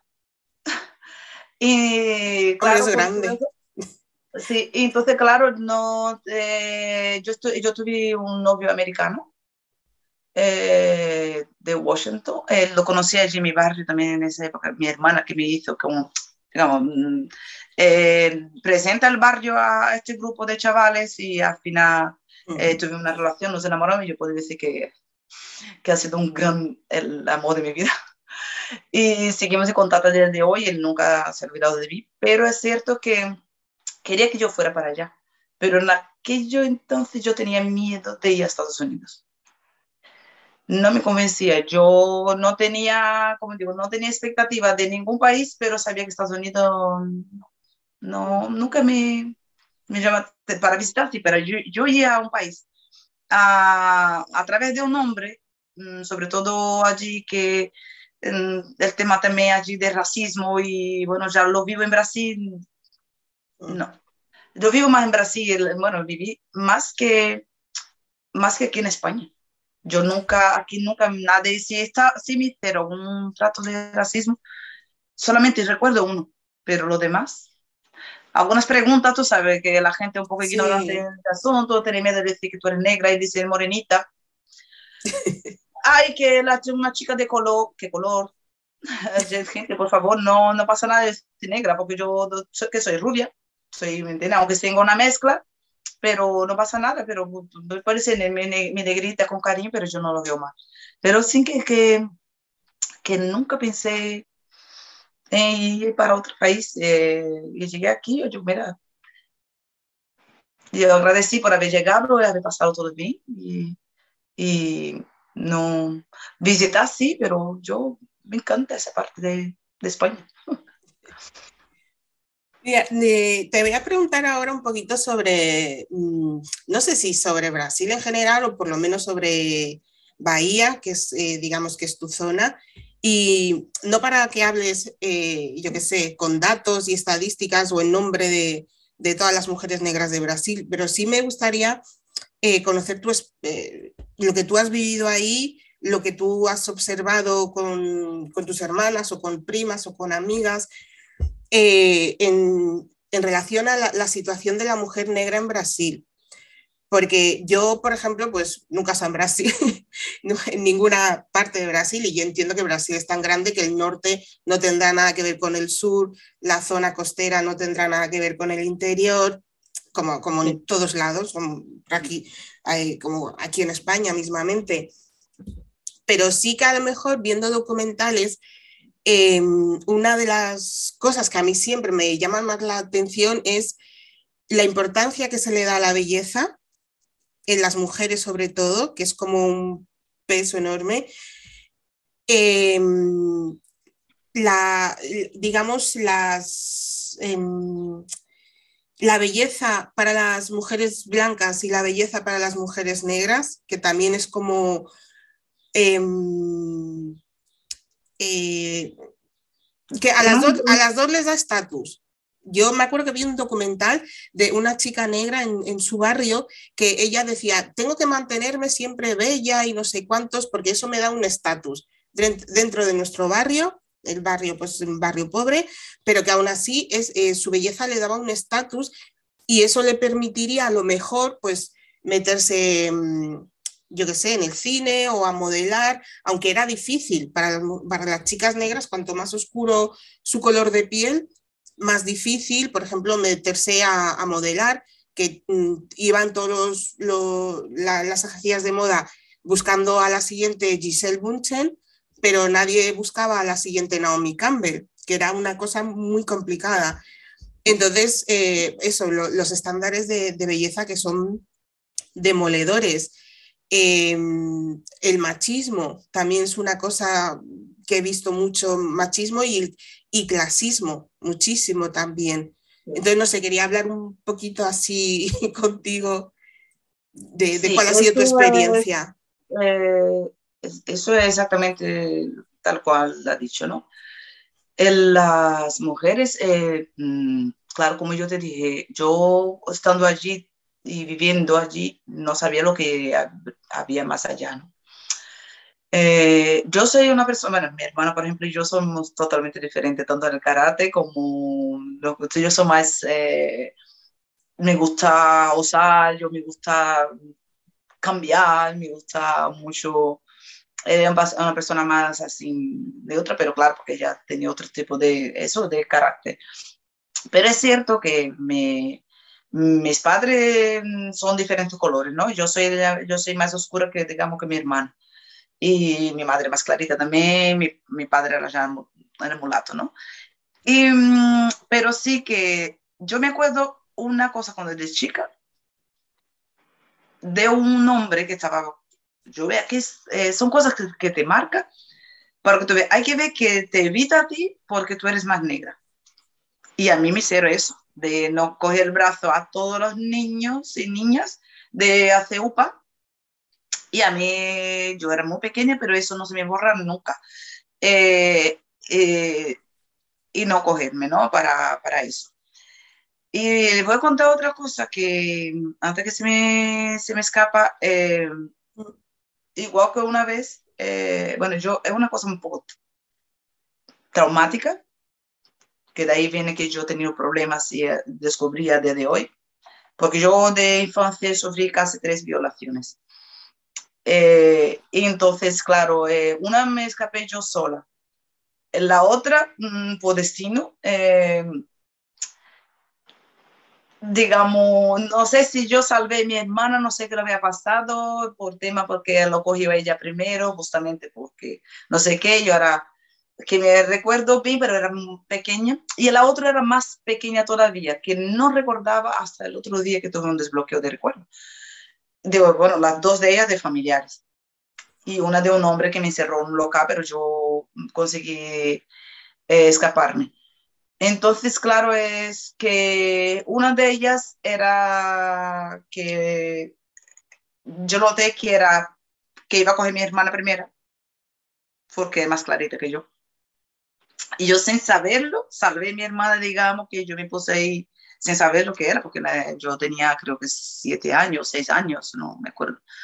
Eh, la edad perfecta, no, sí, no, seis años tenía del, el, el, el, primero. Yo creo que siete, ocho años tenía ahí, porque yo recuerdo todo, el otro, por ejemplo, no recordaba hasta solo cuando mis padres fueron a recogerme, que yo me harté llorar, y no recordaba el punto y todo hasta que otro día tuvo como, digamos, una regresión y me, me acordé todo.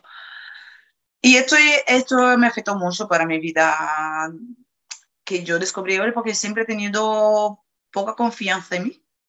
Eh, de mí entonces, claro, yo tuve problema de, de adolescente así, eh, tuve un problema un poco de depresión, pero luego eh, quería encajar en el estándar, quería ser guapa porque yo veía que no confiaba en los hombres, entonces yo no, era como que quiero un novio, pero no doy demasiada importancia o oportunidades, o cuando tengo una persona ya lo quiero tanto que lo agobio.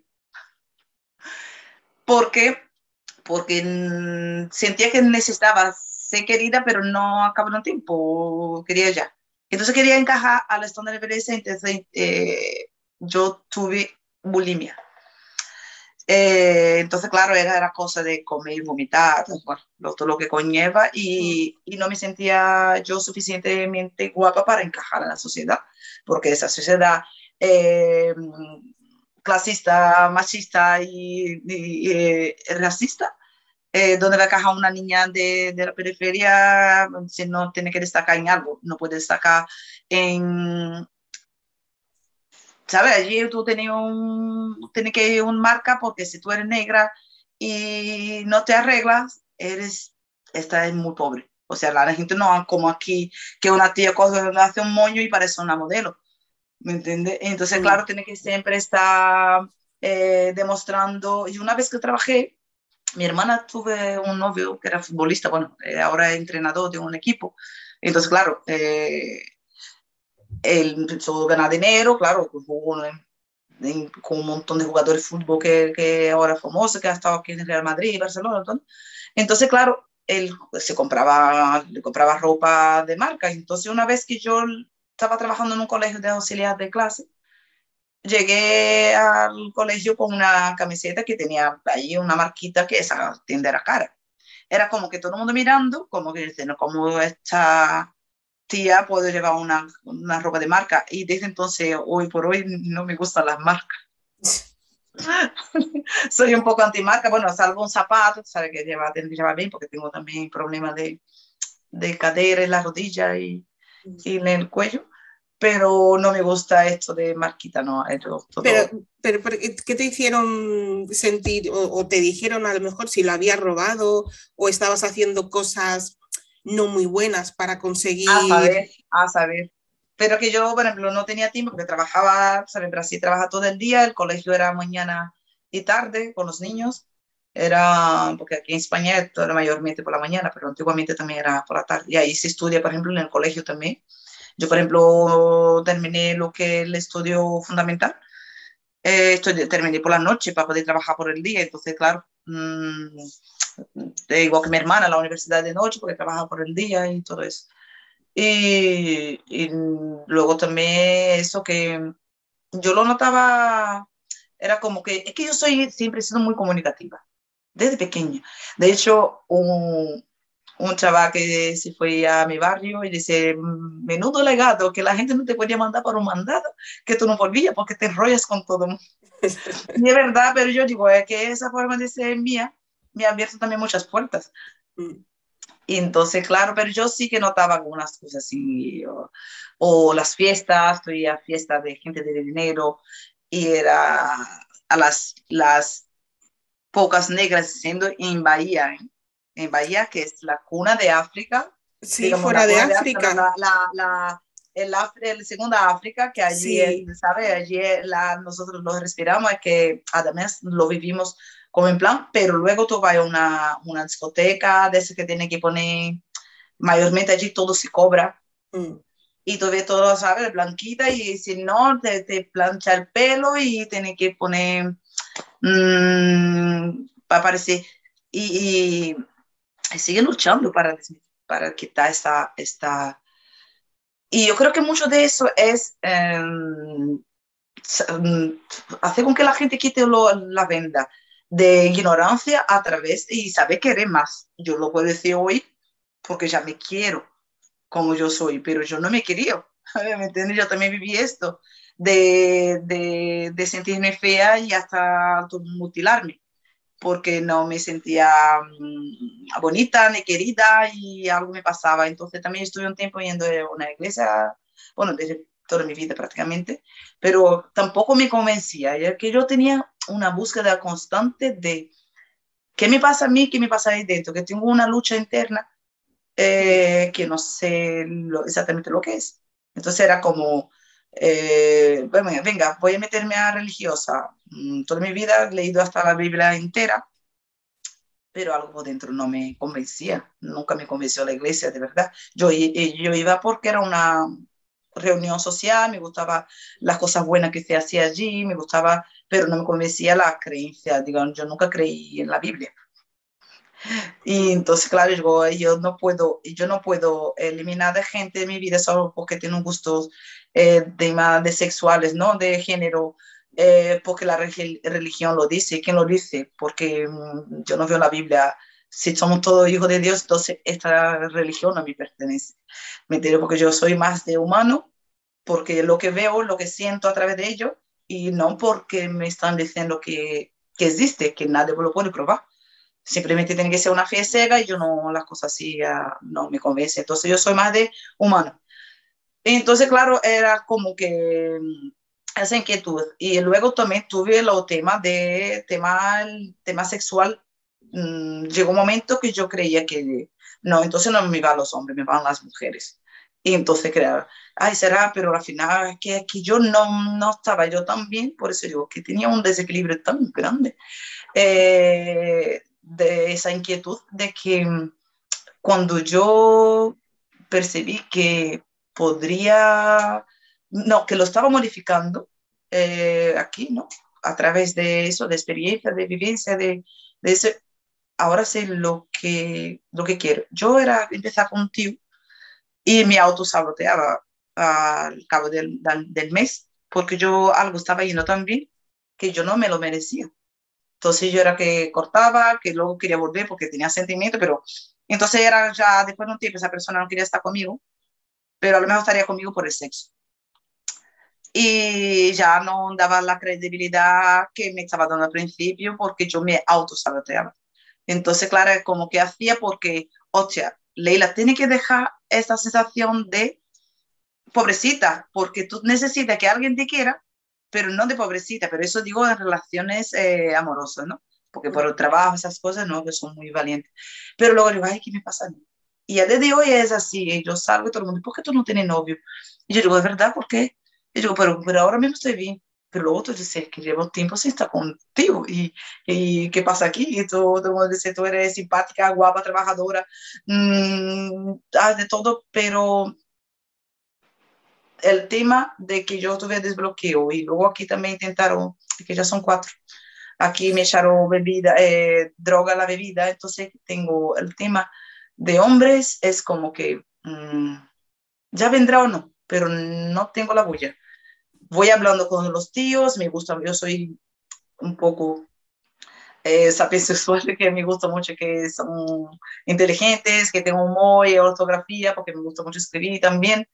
Y cuando falla, como que ya se me quita la... Sí, sí, Porque digo que no me puedo hacer tan o sea, que si es lo que mi cuerpo está pidiendo, yo no puedo contentarme con, con poco, porque ya no, ya no, ya no. Hombre, de todas formas, si estás trabajando en ti misma, estás haciendo el, como yo misma le, como yo le, le llamo, el viaje hacia la sanación y hacia la, tu estabilidad, Em, y, tu, y, tu, y tu espiritualidad, porque mm, mm. también se trata de, eso, de que eh, tus energías, tu espíritu, tu mente, tu, alma, tu corazón estén estables o por lo menos estén en paz, eh, a lo mejor lo que menos necesitas ahora mismo es una relación sentimental, porque quieras que no, una relación sentimental tienes que ponerle energía, tiempo, le tienes que dedicar y, y, es, y es tiempo, energía y, demás cosas que te las quitas a ti para dedicárselo a otra persona. Y a lo mejor en este momento tú lo necesitas más. Yo, por ejemplo, eh, de, ya he estado con, mira, casi todos los tíos que he estado me han puesto la escuela, ¿no? Eh, mm, era más o menos por eso, digo que al principio todo es muy bonito, y lo tipo que se dice, ¿no? Cuando llega a los tres meses se termina la, la, el tiempo de prueba, ahora tendrá que suscribirte, ¿no? La luna de miel, sí. Sí, entonces eh, va aflojando la cosa y cuando me doy cuenta esa persona está pasando de mí y ya, pum, ya tenía otra. Pero yo, por ejemplo, mm, casi todo el mundo que he estado, todos los tíos que he estado, nunca he dejado de hablarles ni, de tener, y, y algunas amigas, hasta de las tías que me han puesto los cuernos, me, me, he hecho amigo de ellas y amigas de, de confianza, de verdad, porque me una de ellas, eh, volviendo un poco a la época de la casa, que yo no tenía dinero cuando me separado, yo fui al paro y no me llegaba al paro. Y entonces yo casada con un funcionario me daba una ayuda de 213 euros y, digo, ¿qué, qué, qué? y me faltaba 36 días para cobrar el paro. Y yo digo, ¿qué hago? Yo no tengo dinero para comer, pero si yo cojo esa ayuda de 200, no me va a ayudar en nada, en verdad. Y me va a comer el resto y todo el mundo. Yo, y ahora me quedé así en el NEI, así. El hacer, yo digo, Dios, ¿qué hago? ¿Qué hago? La cabeza que me explota. Y ahora dice que tenía que, eh, el chaval, que a día de hoy es mi amigo, que a casualidad de la vida, me dijo, tiene que ir a, a recoger el libro de familia para meter los datos de, de la seguridad social. ¿no? Entonces yo me iba para la casa con la cabeza, salí de la oficina, cuando estaba de la oficina me encontré con esa chica que fue que el chaval me dejó por ella y nos enterramos las dos en una botellona, era un grupo de amigos, amigos de amigas, ella estaba y yo también y era, vale. Y claro, e-, ella ya estaba saliendo con él, yo seguía de amistad con los dos, hablando, y ella me dijo, eh, ¿qué te pasa? Y yo digo, en esa época ella ya, creo que ya no estaba con él. O sí, no me acuerdo ya. y dice, digo, mira, me pasa eso, que tengo que, ir a poner el libro de familia porque yo voy a cobrar tanto, si no, dice, no, no, no, vuelve dentro, coge el papel y lo, lo rompa vente, y me llevó a su banco, me sacó dinero, que sería ese de mes, digo, tú como trabajadora, que no sé qué, tú encuentro trabajo por 36 días, te vas a cobrar mil euros y pico, te va a cobrar 200, no, no, y me, me sacó dinero ella de la cuenta, por eso digo, yo no busco conflictos ni por hombre ni por nada, porque nunca sabes de la mañana dónde vas a necesitar un apoyo y una mano que te ayude. Ahora voy a pelear con, por culpa de un hombre que no te quiere. Es que veo tan ridículo que tú no me quieres a mí y me tengo que pelear yo. No, es que yo me tengo que querer y entonces, ¿cómo era? sí, mm. sí yo, yo, eso también, yo nunca he entendido, si tu pareja te pone los cuernos, te vas y te peleas con, con la, mm. con la mujer con la que te das a puesto, es como, em, a menos que sea tu hermana o tu amiga íntima. Es que mi primer novio me, me lo quitó mi hermano. Ah, no fastidies. Bueno, eso ya duele, eso sí, eso, eso ahí ya sí le puedes exigir. Jóvenes, ¿no? Luego yo ya, ya como su primo y al final pues, todo en familia. todo quedó en familia, sí. Sí, no, pero lo que dices es que a menos pues eso, que sea tu hermana y le puedes exigir, oye, mm, ¿qué pasa contigo? Normalmente es tu pareja quien te debe respeto y, lealtad. Entonces, en eso estoy totalmente de acuerdo contigo. De lo de... Yo año pasado estuve saliendo con un chaval que yo conocí a través de la, de la, de la aplicación esa de parejas del Facebook. Y yo ya había hablado con muchos, ya me metí una vez en Tinder, pero Tinder no me gustó. Y de ese de parejas es que hasta el de hoy nadie ha venido hacia mí con falta de respeto. Es que eh, impresionante parece que ¿qué pasa? Que por ser de Facebook la gente entra con un poco más de, de pudor, ¿no? Porque Tinder era más de plan, de, digo, mira, todo el mundo sabe que somos adultos y todo el mundo folla. Uy, perdón. Bueno, esa palabra, ¿no? Todo el mundo tiene mantener relación sexual, pero eh, un poco más de, yo qué sé, ¿no? De, de que no me gusta hablar de algo que no me gusta la calentar la comida que no vaya a comer y es que yo no me gusta hablar de algo previamente. Eso, eso se hace ya cuando tú tienes una pareja y a lo mejor está distante y se puede tener este tipo de comunicación, pero mmm, ¿no? Entonces, claro, conocí un chaval y estaba reticente en quedar con él porque como ya había quedado con dos o tres y ninguno me entró por los ojos. Y era como que, vale, quedamos siempre de amigos. Los que no pasó nada, tengo de amigos hasta de hoy, de la red, de, de mandar memes, no sé qué, pero no, nunca me ha gustado ninguno. Ahí resulta que conocí a un chico, de lo cual me enamoré bastante. Y sigo ahí todavía eh, resto de sentimiento ahí arrastrando, claro, como yo se quedó con el, el, sabor de boca porque como yo no, no he estado con otra persona, mm, sí queda ahí la sombra de, sí. del olvido, ¿no? Y mm, sí que a los 20 pasos de, de presentarme, el personal ahí delante suyo, que me estaba esperando enfrente a mi trabajo en un restaurante, yo me había gustado por la voz, por los detalles eh, porque yo no soy de los tipos malotes.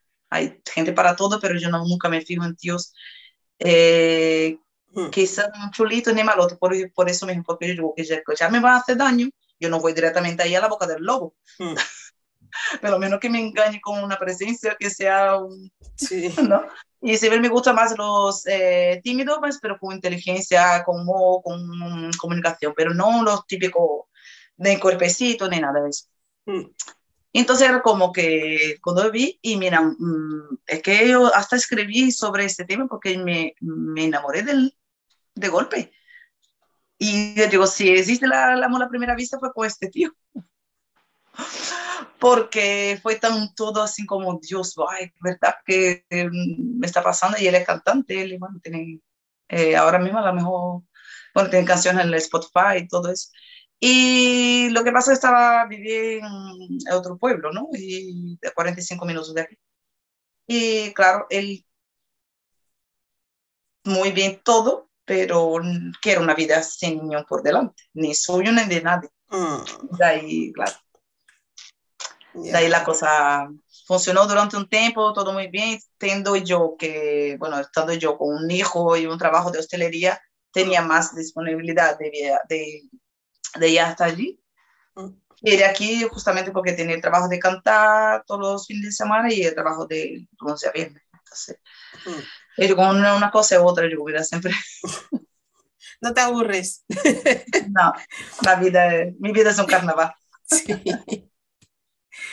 Eh, hablando de carnaval, mira, te voy a preguntar, porque tú estás ahí en Cádiz, que es uno de los carnavales más famosos de, de España. Eh, sí, pues, eh, si no el más famoso, uno de los más famosos. Y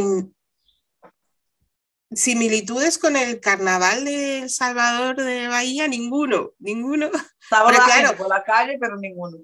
Porque todo el mundo conoce el de Río de Janeiro, que es sí, el que... de Río porque es un concurso y todo eso, y es samba todo el tiempo, ¿no? Sí. Es un concurso de eso, de samba, y su indumentaria, todo lo que es muy lúdico, ¿no? Sí. de Salvador de Bahía, uno de los carnavales más grandes del mundo por, por la, la, el, la cantidad de, de, de, gente a la calle por días, ¿no? Que mm. esto es, y no solamente un punto, una zona, son dos puntos de lo que es Paseo Marítimo, que es bastante extenso, y lo que es la, el centro histórico, ¿no? Mm.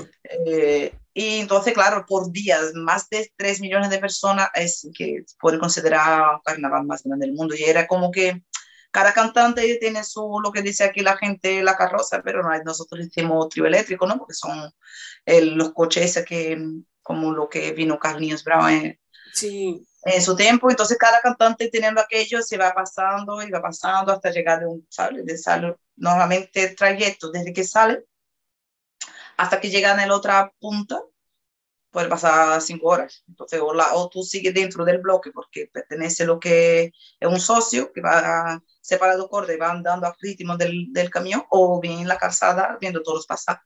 Así que, y de todo tipo de música, o solo, no solamente samba, es todo el tipo de música, tanto internacional como nacional, que esté de moda o que se hizo famosa antaño, es que es una mezcla, es de, puedes escuchar de mm. todo.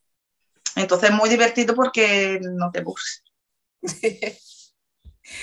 y, sí, claro, el carnaval de Cádiz es que lo gracioso es que la gente pregunta, tú sin de fuera tú no vas a entender.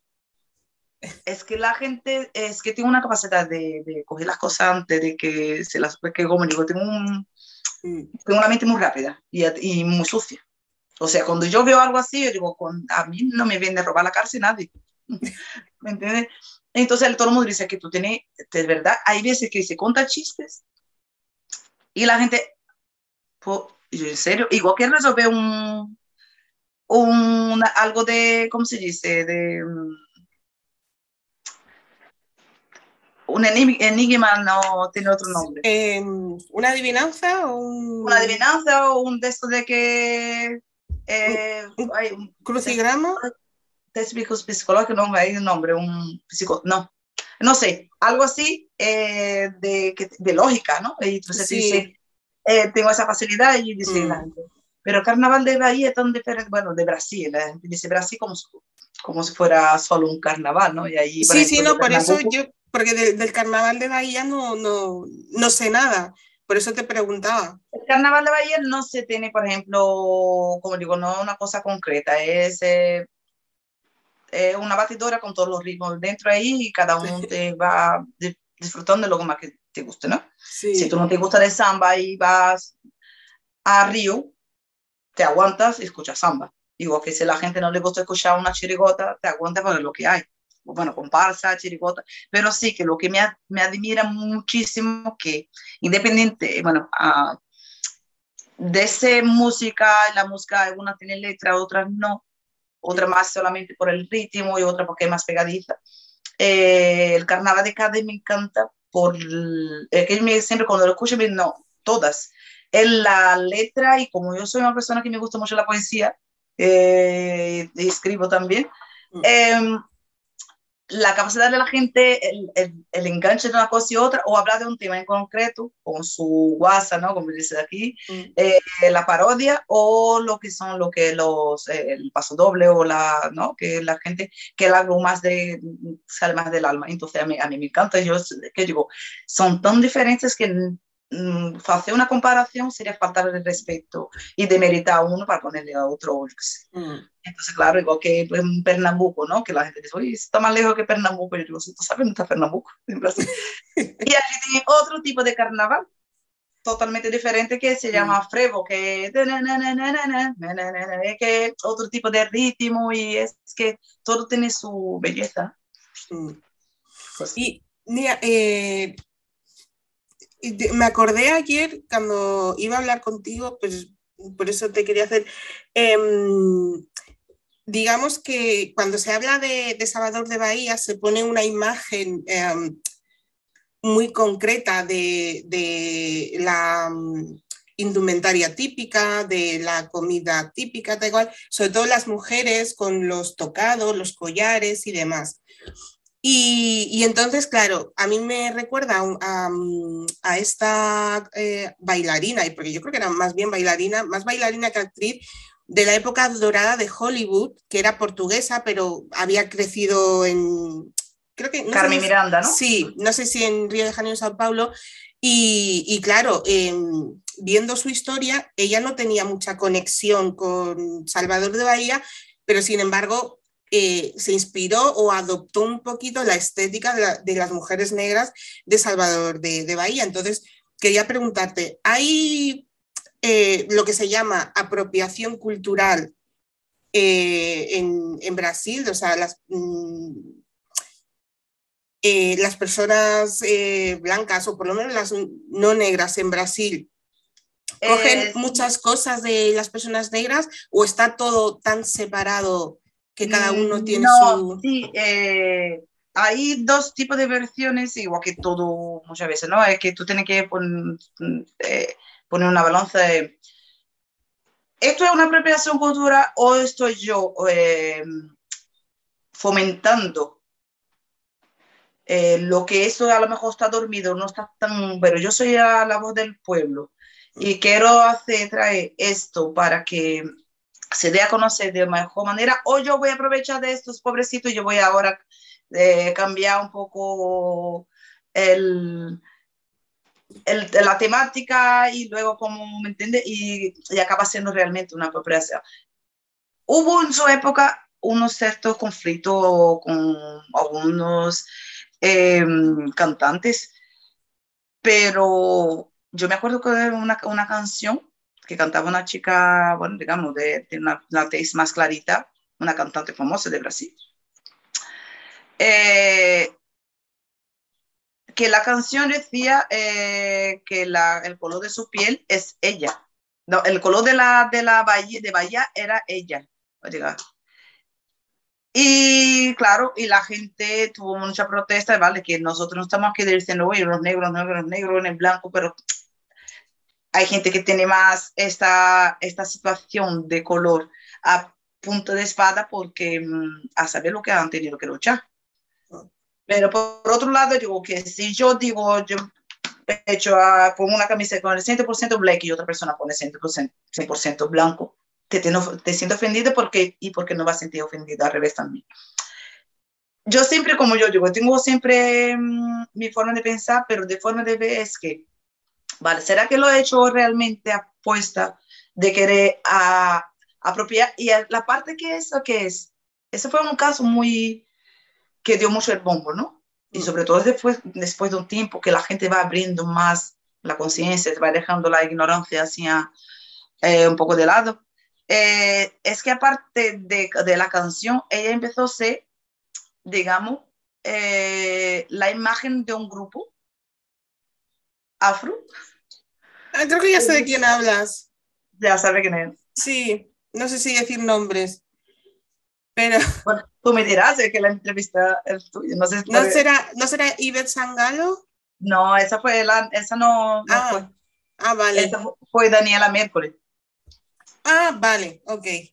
Sí. Okay. Y no, sí. eh, Ivette Sangalo al revés, ella no, no tuvo eso, no tuvo ese problema. Ella, bueno, una, tú sabes, los cantantes eh, va a tener siempre, va a estar a punto de mira de, de todo el mundo, sobre todo mm. el calibre de Ivette Sangalo. Y, Mm. Y además eh, es una persona, digamos, de una de las más queridas de allí de Brasil. Mm. Vale. Y ella, tema así, ella de racismo, nunca lo he escuchado. Porque ella siempre ha tenido mucha cercanía con todo el mundo, ella tiene su color porque tiene, todo el mundo tiene porque nació así, nadie tiene culpa de nada, ¿no? Pero la otra sí que tuvo porque ella decía... Eh, Voy a buscar su foto, porque he oído hablar de ella, pero ahora mismo no le pongo cara. Daniela Mero. Entonces ya, ahora ya no tanto, pero ya en aquella época fue como... Sí, pues se ha pasado, se ha pasado. Sí, porque la acabo, acabo de verla y sí, un poquito feo por su parte. Eh, ¿Cómo era la canción? Que ya está, me olvidé cuál. Era... Ay, se me ha olvidado. La... Y la cosa más linda de se ver ella, eso, estaba frente y le, y le ayer, un nombre africano. Y ella mm. decía que, ay, ¿cómo era la canción? Ay, ay no puedo buscar. ¿Sabes lo que pasa a veces también? Que escriben una canción para, a lo mejor para la cantante X, y la cantante X no la, no la, la quiere y la acaba cogiendo la cantante Z. Y entonces la cantante Z no escucha a lo mejor bien la letra y acaba cantando la canción y a lo mejor no la tenía que haber cogido. Bueno, ¿Sabes? Entonces, pero se hizo famosa, pero bueno, pues, al final ahí no hay más mm. que por menos venga al final. mm. Pues sí, no, hay Betty Sangalo porque bueno, yo la, yo la admiro un montón y de hecho mi ex cuñado de unos que toca con ella también. Y... Pero no, no es lo habitual, ¿no? No es lo habitual que pase eh, digamos, a lo mejor... Yo digo ahora, hoy por hoy, eh, estoy un poco perdida del tema de noticias de, o de la prensa de cotilleo, de eso de, de Brasil. Eh, como te dije anteriormente, mm, mm, yo no tengo canal de Brasil porque todo lo que me vaya a restar ahora mismo felicidad, yo no estoy viendo las desgracias. Mm. No puedo hacer nada, yo tengo contacto con mi familia y claro que... Pero, por ejemplo, la gente, oye, que tú has visto la noticia esa, yo que yo ahora mismo estoy eh, evitando todo lo que... cosas malas de mi vida, ¿no? Yo estoy ahora quiero enriquecerme para poder más adelante, porque yo, mira, claro, yo no sé, tengo 43 años, yo ya este año cumplo 44, y entonces yo tengo que ahora mismo trazar una cosa que yo he estado todo el tiempo luchando para conseguir, mm. y dejo afuera todo lo que sea eh, preocupaciones, porque ya la vivo diaria, la que es, supone ser mi día, ¿no? El día a día y seguir adelante, eh, podernos dar lo, lo que pueda de mejor para mi hijo no caprichos, porque yo no soy de caprichos. No es porque no he tenido y a lo mejor puedo, no, no. Pero sí, bueno, enseñamiento y intento hacer con que mi hijo sepa valerse por sí solo, por, como yo. Yo mismo por levantar una pared, porque aprendí un poco de, de albañería con mi padre, pues cosé, yo aquí monto la puerta, yo he montado la puerta de la cocina, taladro, yo monto un mueble, yo cargo todo, tengo que arreglar el coche, lo arreglé otro día para pasar la ETU. Y por eso también asusta un poco los hombres, porque no ve que, ay, ¿dónde voy? Ay, al dominar soy un macho ibérico, yo vengo aquí como mi fuerte. que claro, la vida me enseñó de eso, sea, suficiente. Cuando él me quiero poner yo fina, digo, ay, qué miedo de una cucaracha. Mentira, que yo me he matado hasta serpiente en la, en la hacienda de mi abuela pero tengo que, ¿me entiendes? Si quiero comerse el tío, porque él quiere ser el, el macho ibérico. Sí. Eh, ay, ay, no puedo con mi cuerpo. Que ni me pega. Tú me entiendes, ¿no? Sí, sí. Sí, ¿Eh? sí, no, hay, hay, sí es cierto que hay hombres pues que, que que quieren, que, eh, igual que la, cuando se, digo muchas veces, porque yo analizo mucho, ¿no? Digo, cuando se enamora de las eh, con carácter fuerte, ¿no? Mm. Eh, porque al principio su parte de el quieren, mm. se atraen de ellas porque, claro, quieren dominar el, resto, ¿no? Mm. Al cabo de los años, el carácter de John West que tiene esa, pero al final siempre eh, mm. se atraen por eso. Él no quiere una ovejita, no, es que nadie quiere, ¿verdad? Una ovejita sin de golpe, porque lo bueno, lo perfecto aburre. Hay, hay de todo, hay de todo. pues, eh, Leila, mm, para ir terminando, ¿cómo le venderías Salvador de Bahía a alguien que, que quiera ir a visitarlo? Mira, ahora mismo el tema de vender eh, Sí, o sea, ¿cómo le venderías en sentido, cómo le, le dirías? Pues? Eh, de cultura yo puedo decir que la verdad que yo admiro mi ciudad porque culturalmente es muy rico, ¿no? De, pero el tema así sobre todo es de los ancestros y la gente que hay gente que siempre está mm, eh, manteniendo esto, ¿no? Para que no se caiga el olvido. Eso es una cosa de paso antaño, ¿no? Porque tenemos mucha riqueza, ¿no? De tanto temas la las religiones, que también forman parte de la cultura, eh, los colores, que eso David va, eso va, mm, eso directamente ligado a nuestra forma de ser, de eso de, de alegría, de creatividad, los sonidos que se escuchan allí, que puedes retumbar en cualquier rincón, eh, porque hay una gran variedad de ritmos de percusión, ¿no? que eso, es lo, también, eso viene de nuestros ancestros, ¿no? de cómo hacían los africanos, de todo eso. Eh, es una ciudad muy, muy, bella, muy grande, porque Bahía es grande, ¿no? comparado con España, casi es grande. Entonces, claro, porque Bahía es una ciudad, España es un país, pero que Bahía puede llegar casi territorio casi del mismo tamaño. Entonces, claro, hay muchísimo que explorar allí, mucha naturaleza. El tema de económico, esto es lo chungo porque, claro, Brasil ahora está muy caro.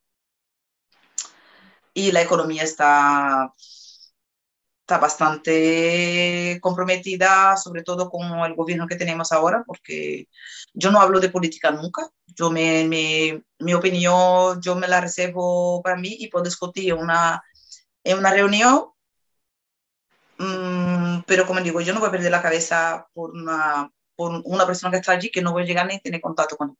Mm. Sufro y me lamento mucho, pero que yo no voy a estar aquí arrugándome la 100 por una cosa que no puedo resolver. Pero sí que sufro por mi familia que está allí, de que desde que entró este hombre, que claro, es un hombre machista, clasicista, homófobo y racista. Entonces lo que va a hacer el pueblo, sobre todo los como estoy yo y, la mayoría de la gente, eh, quitarle un poco, porque antes como la gente se queja mucho porque es ladrón. Dime qué político nos ha robado, pero sin que yo nunca he visto nadie. El Brasil estaba llegando al punto de un país emergente a través de que eh, posibilidades, tanto de la gente tener una vivienda mejor en condiciones y también mm, un título universitario, pero claro, los blancos y ricos no quieren el hija de la chacha compartiendo la universidad con, la, con su hijo, ¿no? Porque si esa persona a lo mejor tiene una beca o, o, o financia durante toda la vida pagando su título y esa persona lo tiene ganado. Entonces, claro, pero los dos van a salir ahí doctores o abogados y no, es que esa persona tiene que ser el negro oprimido y a, a servicio de los blancos. Y eso sigue existiendo y quien diga que no, está mintiendo. Entonces, claro, como este hombre metió la religión por medio, porque claro, sea una extrema derecha y las, mm. los extremos no son buenos. Mm.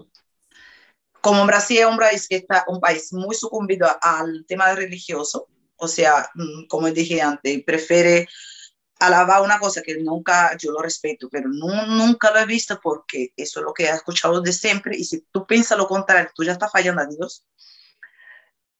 Eh, si poniese por delante y olvidando de lo que tú tienes al lado, ¿me entiendes? Esa persona que tú conoces de carne y hueso y que un hijo tuyo, igual que en todos lados, el tema de la religión estricta, eh, pone por delante, eh, si yo hago daño en nombre de Dios, eh, todo el mundo lo perdona porque están metidos en, este tema religioso. O sea, este hombre de Dios es un hombre de extrema derecha y quiere la homosexualidad más porque él va contra Dios.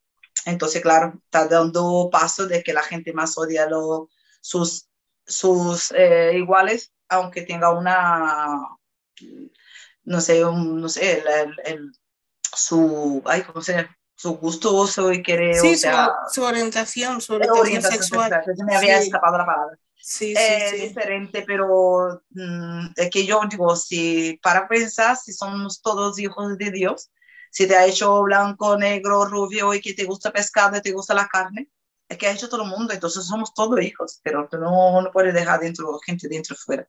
Pero si una persona que está amando de un país tan grande lo dice eso, siempre va a haber el partidarismo, ¿no? Eh, bueno, el, el, bueno, la gente va a elegir porque sí, porque estoy en la iglesia todo el día leyendo la Biblia y, y fingiéndose un, un, un, ciudadano ejemplar, mm. cuando la gente está en el mundo escuchando una música de demonio. Mm. Y a lo mejor pasan de todo y pasando de la Biblia y pasando también del presidente y de que sea y está viviendo su vida como lo estoy haciendo yo. Mm. Y, y nada, ese es complicado, pero yo digo que si, si deja de lado una persona todo tema de, de esto y va con la mente abierta y, y, y disfrutar realmente y discernir sobre todo una cosa de la otra, eh, merece la pena conocer. Y yo digo, no solamente Bahía, digo, para tú refutar una cosa, tienes que conocer la otra parte también. Entonces, ninguno, todos tenemos nuestra belleza y todos tenemos también la eh, gente buena y mala en todos lados. Entonces, claro, yo sí para saber, igual que yo dije, en el tema del religioso, yo para saber de mi religión, yo tuve que investigar las otras. Es que tú no me importa, no me importa con una, pero espiritualidad que, que conlleva el, el candomblé, ¿no? El, los temas de los orillas, porque se lleva mucho en Bahía. Y yo, ¿esto qué es? Tengo que saber un poco, porque esto hace con que si tú no te abres, no puedes ni refutar, ni comparar, ni saber, y ni respetar de manera, digamos, eh, sincera, ¿no? Entonces yo quería, yo siempre he sido muy, quiero saber de todo. Yo no te puedo invitar a mi iglesia que tú venga hoy un invitado y luego no puedo ir a otra. No, que este es pecado. Tú no puedes ir a un candomblé, que es el centro de, eso digamos, de, de banda, bueno, esas cosas. De, lo, de la religión.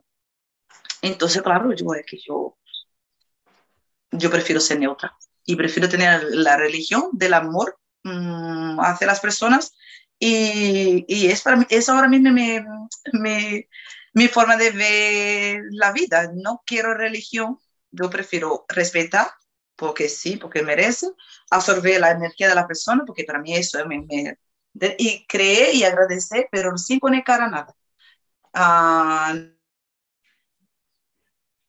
Uh, otra fuera, nada. Eh, pues personas buenas, malas y, y neutras y así. Y, pero sí que si quiere visitar Brasil, por ahí. Por ahí. Con sí. mucho dinero, que está todo muy caro, allí todo muy, muy, muy caro, pero sí. a ver, un día cambia la cosa.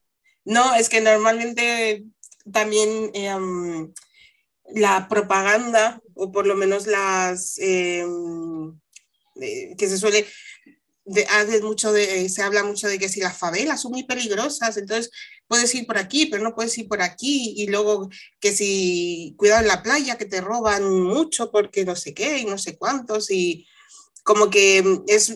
Claro, lo malo es, es, es como que, no que a, menos, sí, a menos que andes por los sitios de los blancos que tienen toda la seguridad del mundo, el resto es, es peligroso. Entonces, por eso te preguntaba, no, no, eh, y no deja de ser verdad. Yo eso, el, si tú, hay gente, yo conozco gente que ha ido aquí y tenía curiosidad de ir a la favela.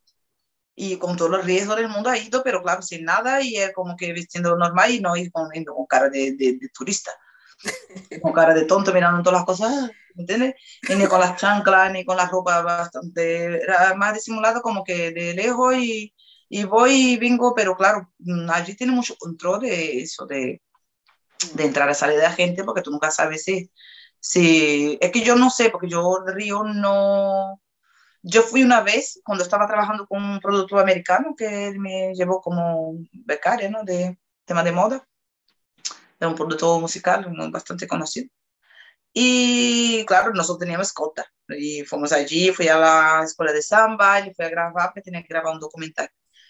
Y, y yo nunca sentí miedo en mi, en, porque yo en Bahía, como ya es parte de mí, tú andas con miedo, porque ya yo nunca fui asaltada en, en allí. Pero sin el río me daba miedo porque ya daba cante que, que parecíamos que éramos, que teníamos dinero o algo, para el pedazo de cámara así para grabar y todo eso. Y teníamos policía y gente y claro, por un lado me sentía importante, pero por otro me sentía una cagada, qué, qué, qué miedo. Pero eh, sí que hay, ¿sabes por qué? Porque lo peor de, de Brasil, de los marginales que acaban robando los pobres también. ¿Me entiendes? Tú no puedes poner, la gente quiere tener un iPhone que, que vale tres o cuatro un sueldo al mes porque tener un iPhone va a parecer más importante lo de lo clasicismo que hablamos antes. Mm. Entonces, claro, cuando una persona roba a un otro y la educación se tiene ahí recorte, queda lo que la población ignorante y necesitada. Pero tú, una cosa que tú quieras pagar una bestialidad en un iPhone y otra cosa que un kilo de tomates que, te, que salga por 15 reales, que bueno, eso, ¿me entiendes? Entonces tú estás quitando el alimento de la gente también. Sí, mm, sí, pero el alimento es una necesidad. El iPhone una necesidad es un lujo. y además es un Brasil como un país tan rico eh, en todo, eh, no sé, ¿me entiendes? Y tiene que pagar tantos impuestos y mandar fuera todo para... En la vida yo en Brasil voy a poder poner, pagar un piso, pagar un coche con menos de mil euros que gano yo. ¿Cómo, cómo es posible? Y siendo camarera. Eso es imposible, impensable, vamos. ¿Entiendes? Y encima podemos permitir desde cuando una tapita y salir o, y, ¿me entiendes? Que yo no, como digo, no me falta, me, no me sobra, pero no me falta, pero que en Brasil un camarero nunca yo puede, a lo mejor puede alquilar un cuarto, pero paga un piso. No. Y tengo suerte que también es aquí, si fuera en Madrid ya los precios serían más... Eh, ya te digo, ya te digo. Es que yo pensaba, yo, yo, yo pago menos de 250 en este piso. Sí, fíjate que yo me estoy pensando en irme a vivir al sur, me estás convenciendo. en dejar Madrid. Días pasar, genial, además tengo... Sí, aquí está bien, sí. Y ya por último, eh, lo que te he preguntado con Salvador de Bahía, pero con Chiclana. Si te llama una amiga de Brasil y te dice, ay, a, lo mejor debería ir más Chiclana, ¿tú qué le dirías? Vente para acá. Es que me pregunta, de hecho entro en contacto porque soy administradora de un grupo de brasileños en Cádiz, mm. en el Facebook, donde tiene más de mi persona, y la gente me pide información, mira, y entre en contacto. Yo conocí mucha gente eh, cita ciega de, de, hablar, que viene de Alemania, digo, ¿qué te parece? Otra viene de no sé dónde, de Portugal, que está en Conil, no está en Chiclana, pero eh, otra de Inglaterra también y entra en contacto conmigo y digo, mira, yo no, no vendo humo.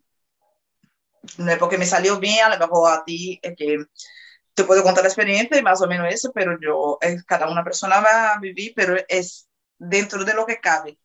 Eh, calidad de vida y precios de las cosas, ¿no? Porque aquí también es más barato. Y luego el, el clima, que invierno no te, no te, no te fríe tanto, bueno, es más húmedo, ¿no? Pero su, entonces hay una cosa y tiene que ir a probar. Pero yo digo que de mi parte eh, me encanta. Entonces, claro, si yo digo me encanta, pero yo siempre los parámetros, ¿no? Eh, entonces tiene que, que a mí me gusta y no me hallo en ningún lado, es que yo digo que ya de aquí no me muevo. y espero que, que salga todas las cosas bien, de bien, a mejor, pero eso, de aquí no me muevo. pues, pues nada. Muchísimas gracias, Leila. Por, por, bueno, hemos estado aquí unas dos horas, creo, hablando así. Es que digo que tengo, como tengo que ir a trabajar, yo tengo que ir a la casa. Sí, sí, sí, no, sí, yo, también. Em, pues eso, muchísimas gracias. Ha sido un placer hablar contigo. Que aquí ya tiene una amiga, una amiga, cuando quiera venir aquí, tiene casa, cuando realmente que yo, yo aquí viene mucha gente que viene para pasar unas noches, otro día una pasó un mes porque estaba haciendo los papeles y, y dejé aquí ella, claro, necesitaba, bueno, queda en el cuarto del niño y hay gente que, ay, esto le paso dos noches, y aquí como que lo mismo que mi madre hace en Brasil, yo, mira, si la gente podría pasar unos días para conocer Chiclana, a lo mejor yo no tengo problema. Pues, pues te tomo la palabra porque yo, yo voy bastante al sur, pero mi marido es de Sevilla y aunque mi suegra... Ah, mi marido también es de Sevilla. Sí, mi suegra es de, de Cádiz, entonces... Eh, Cuando venga, me llama, ¿eh? Tenemos que conocerlo personalmente. Por supuesto, por supuesto. Y pues nada, ya te dejo y muchísimas, muchísimas, muchísimas gracias, Leila. A ti siempre. Cuídate. Un beso. Chao. Hasta luego. Adiós.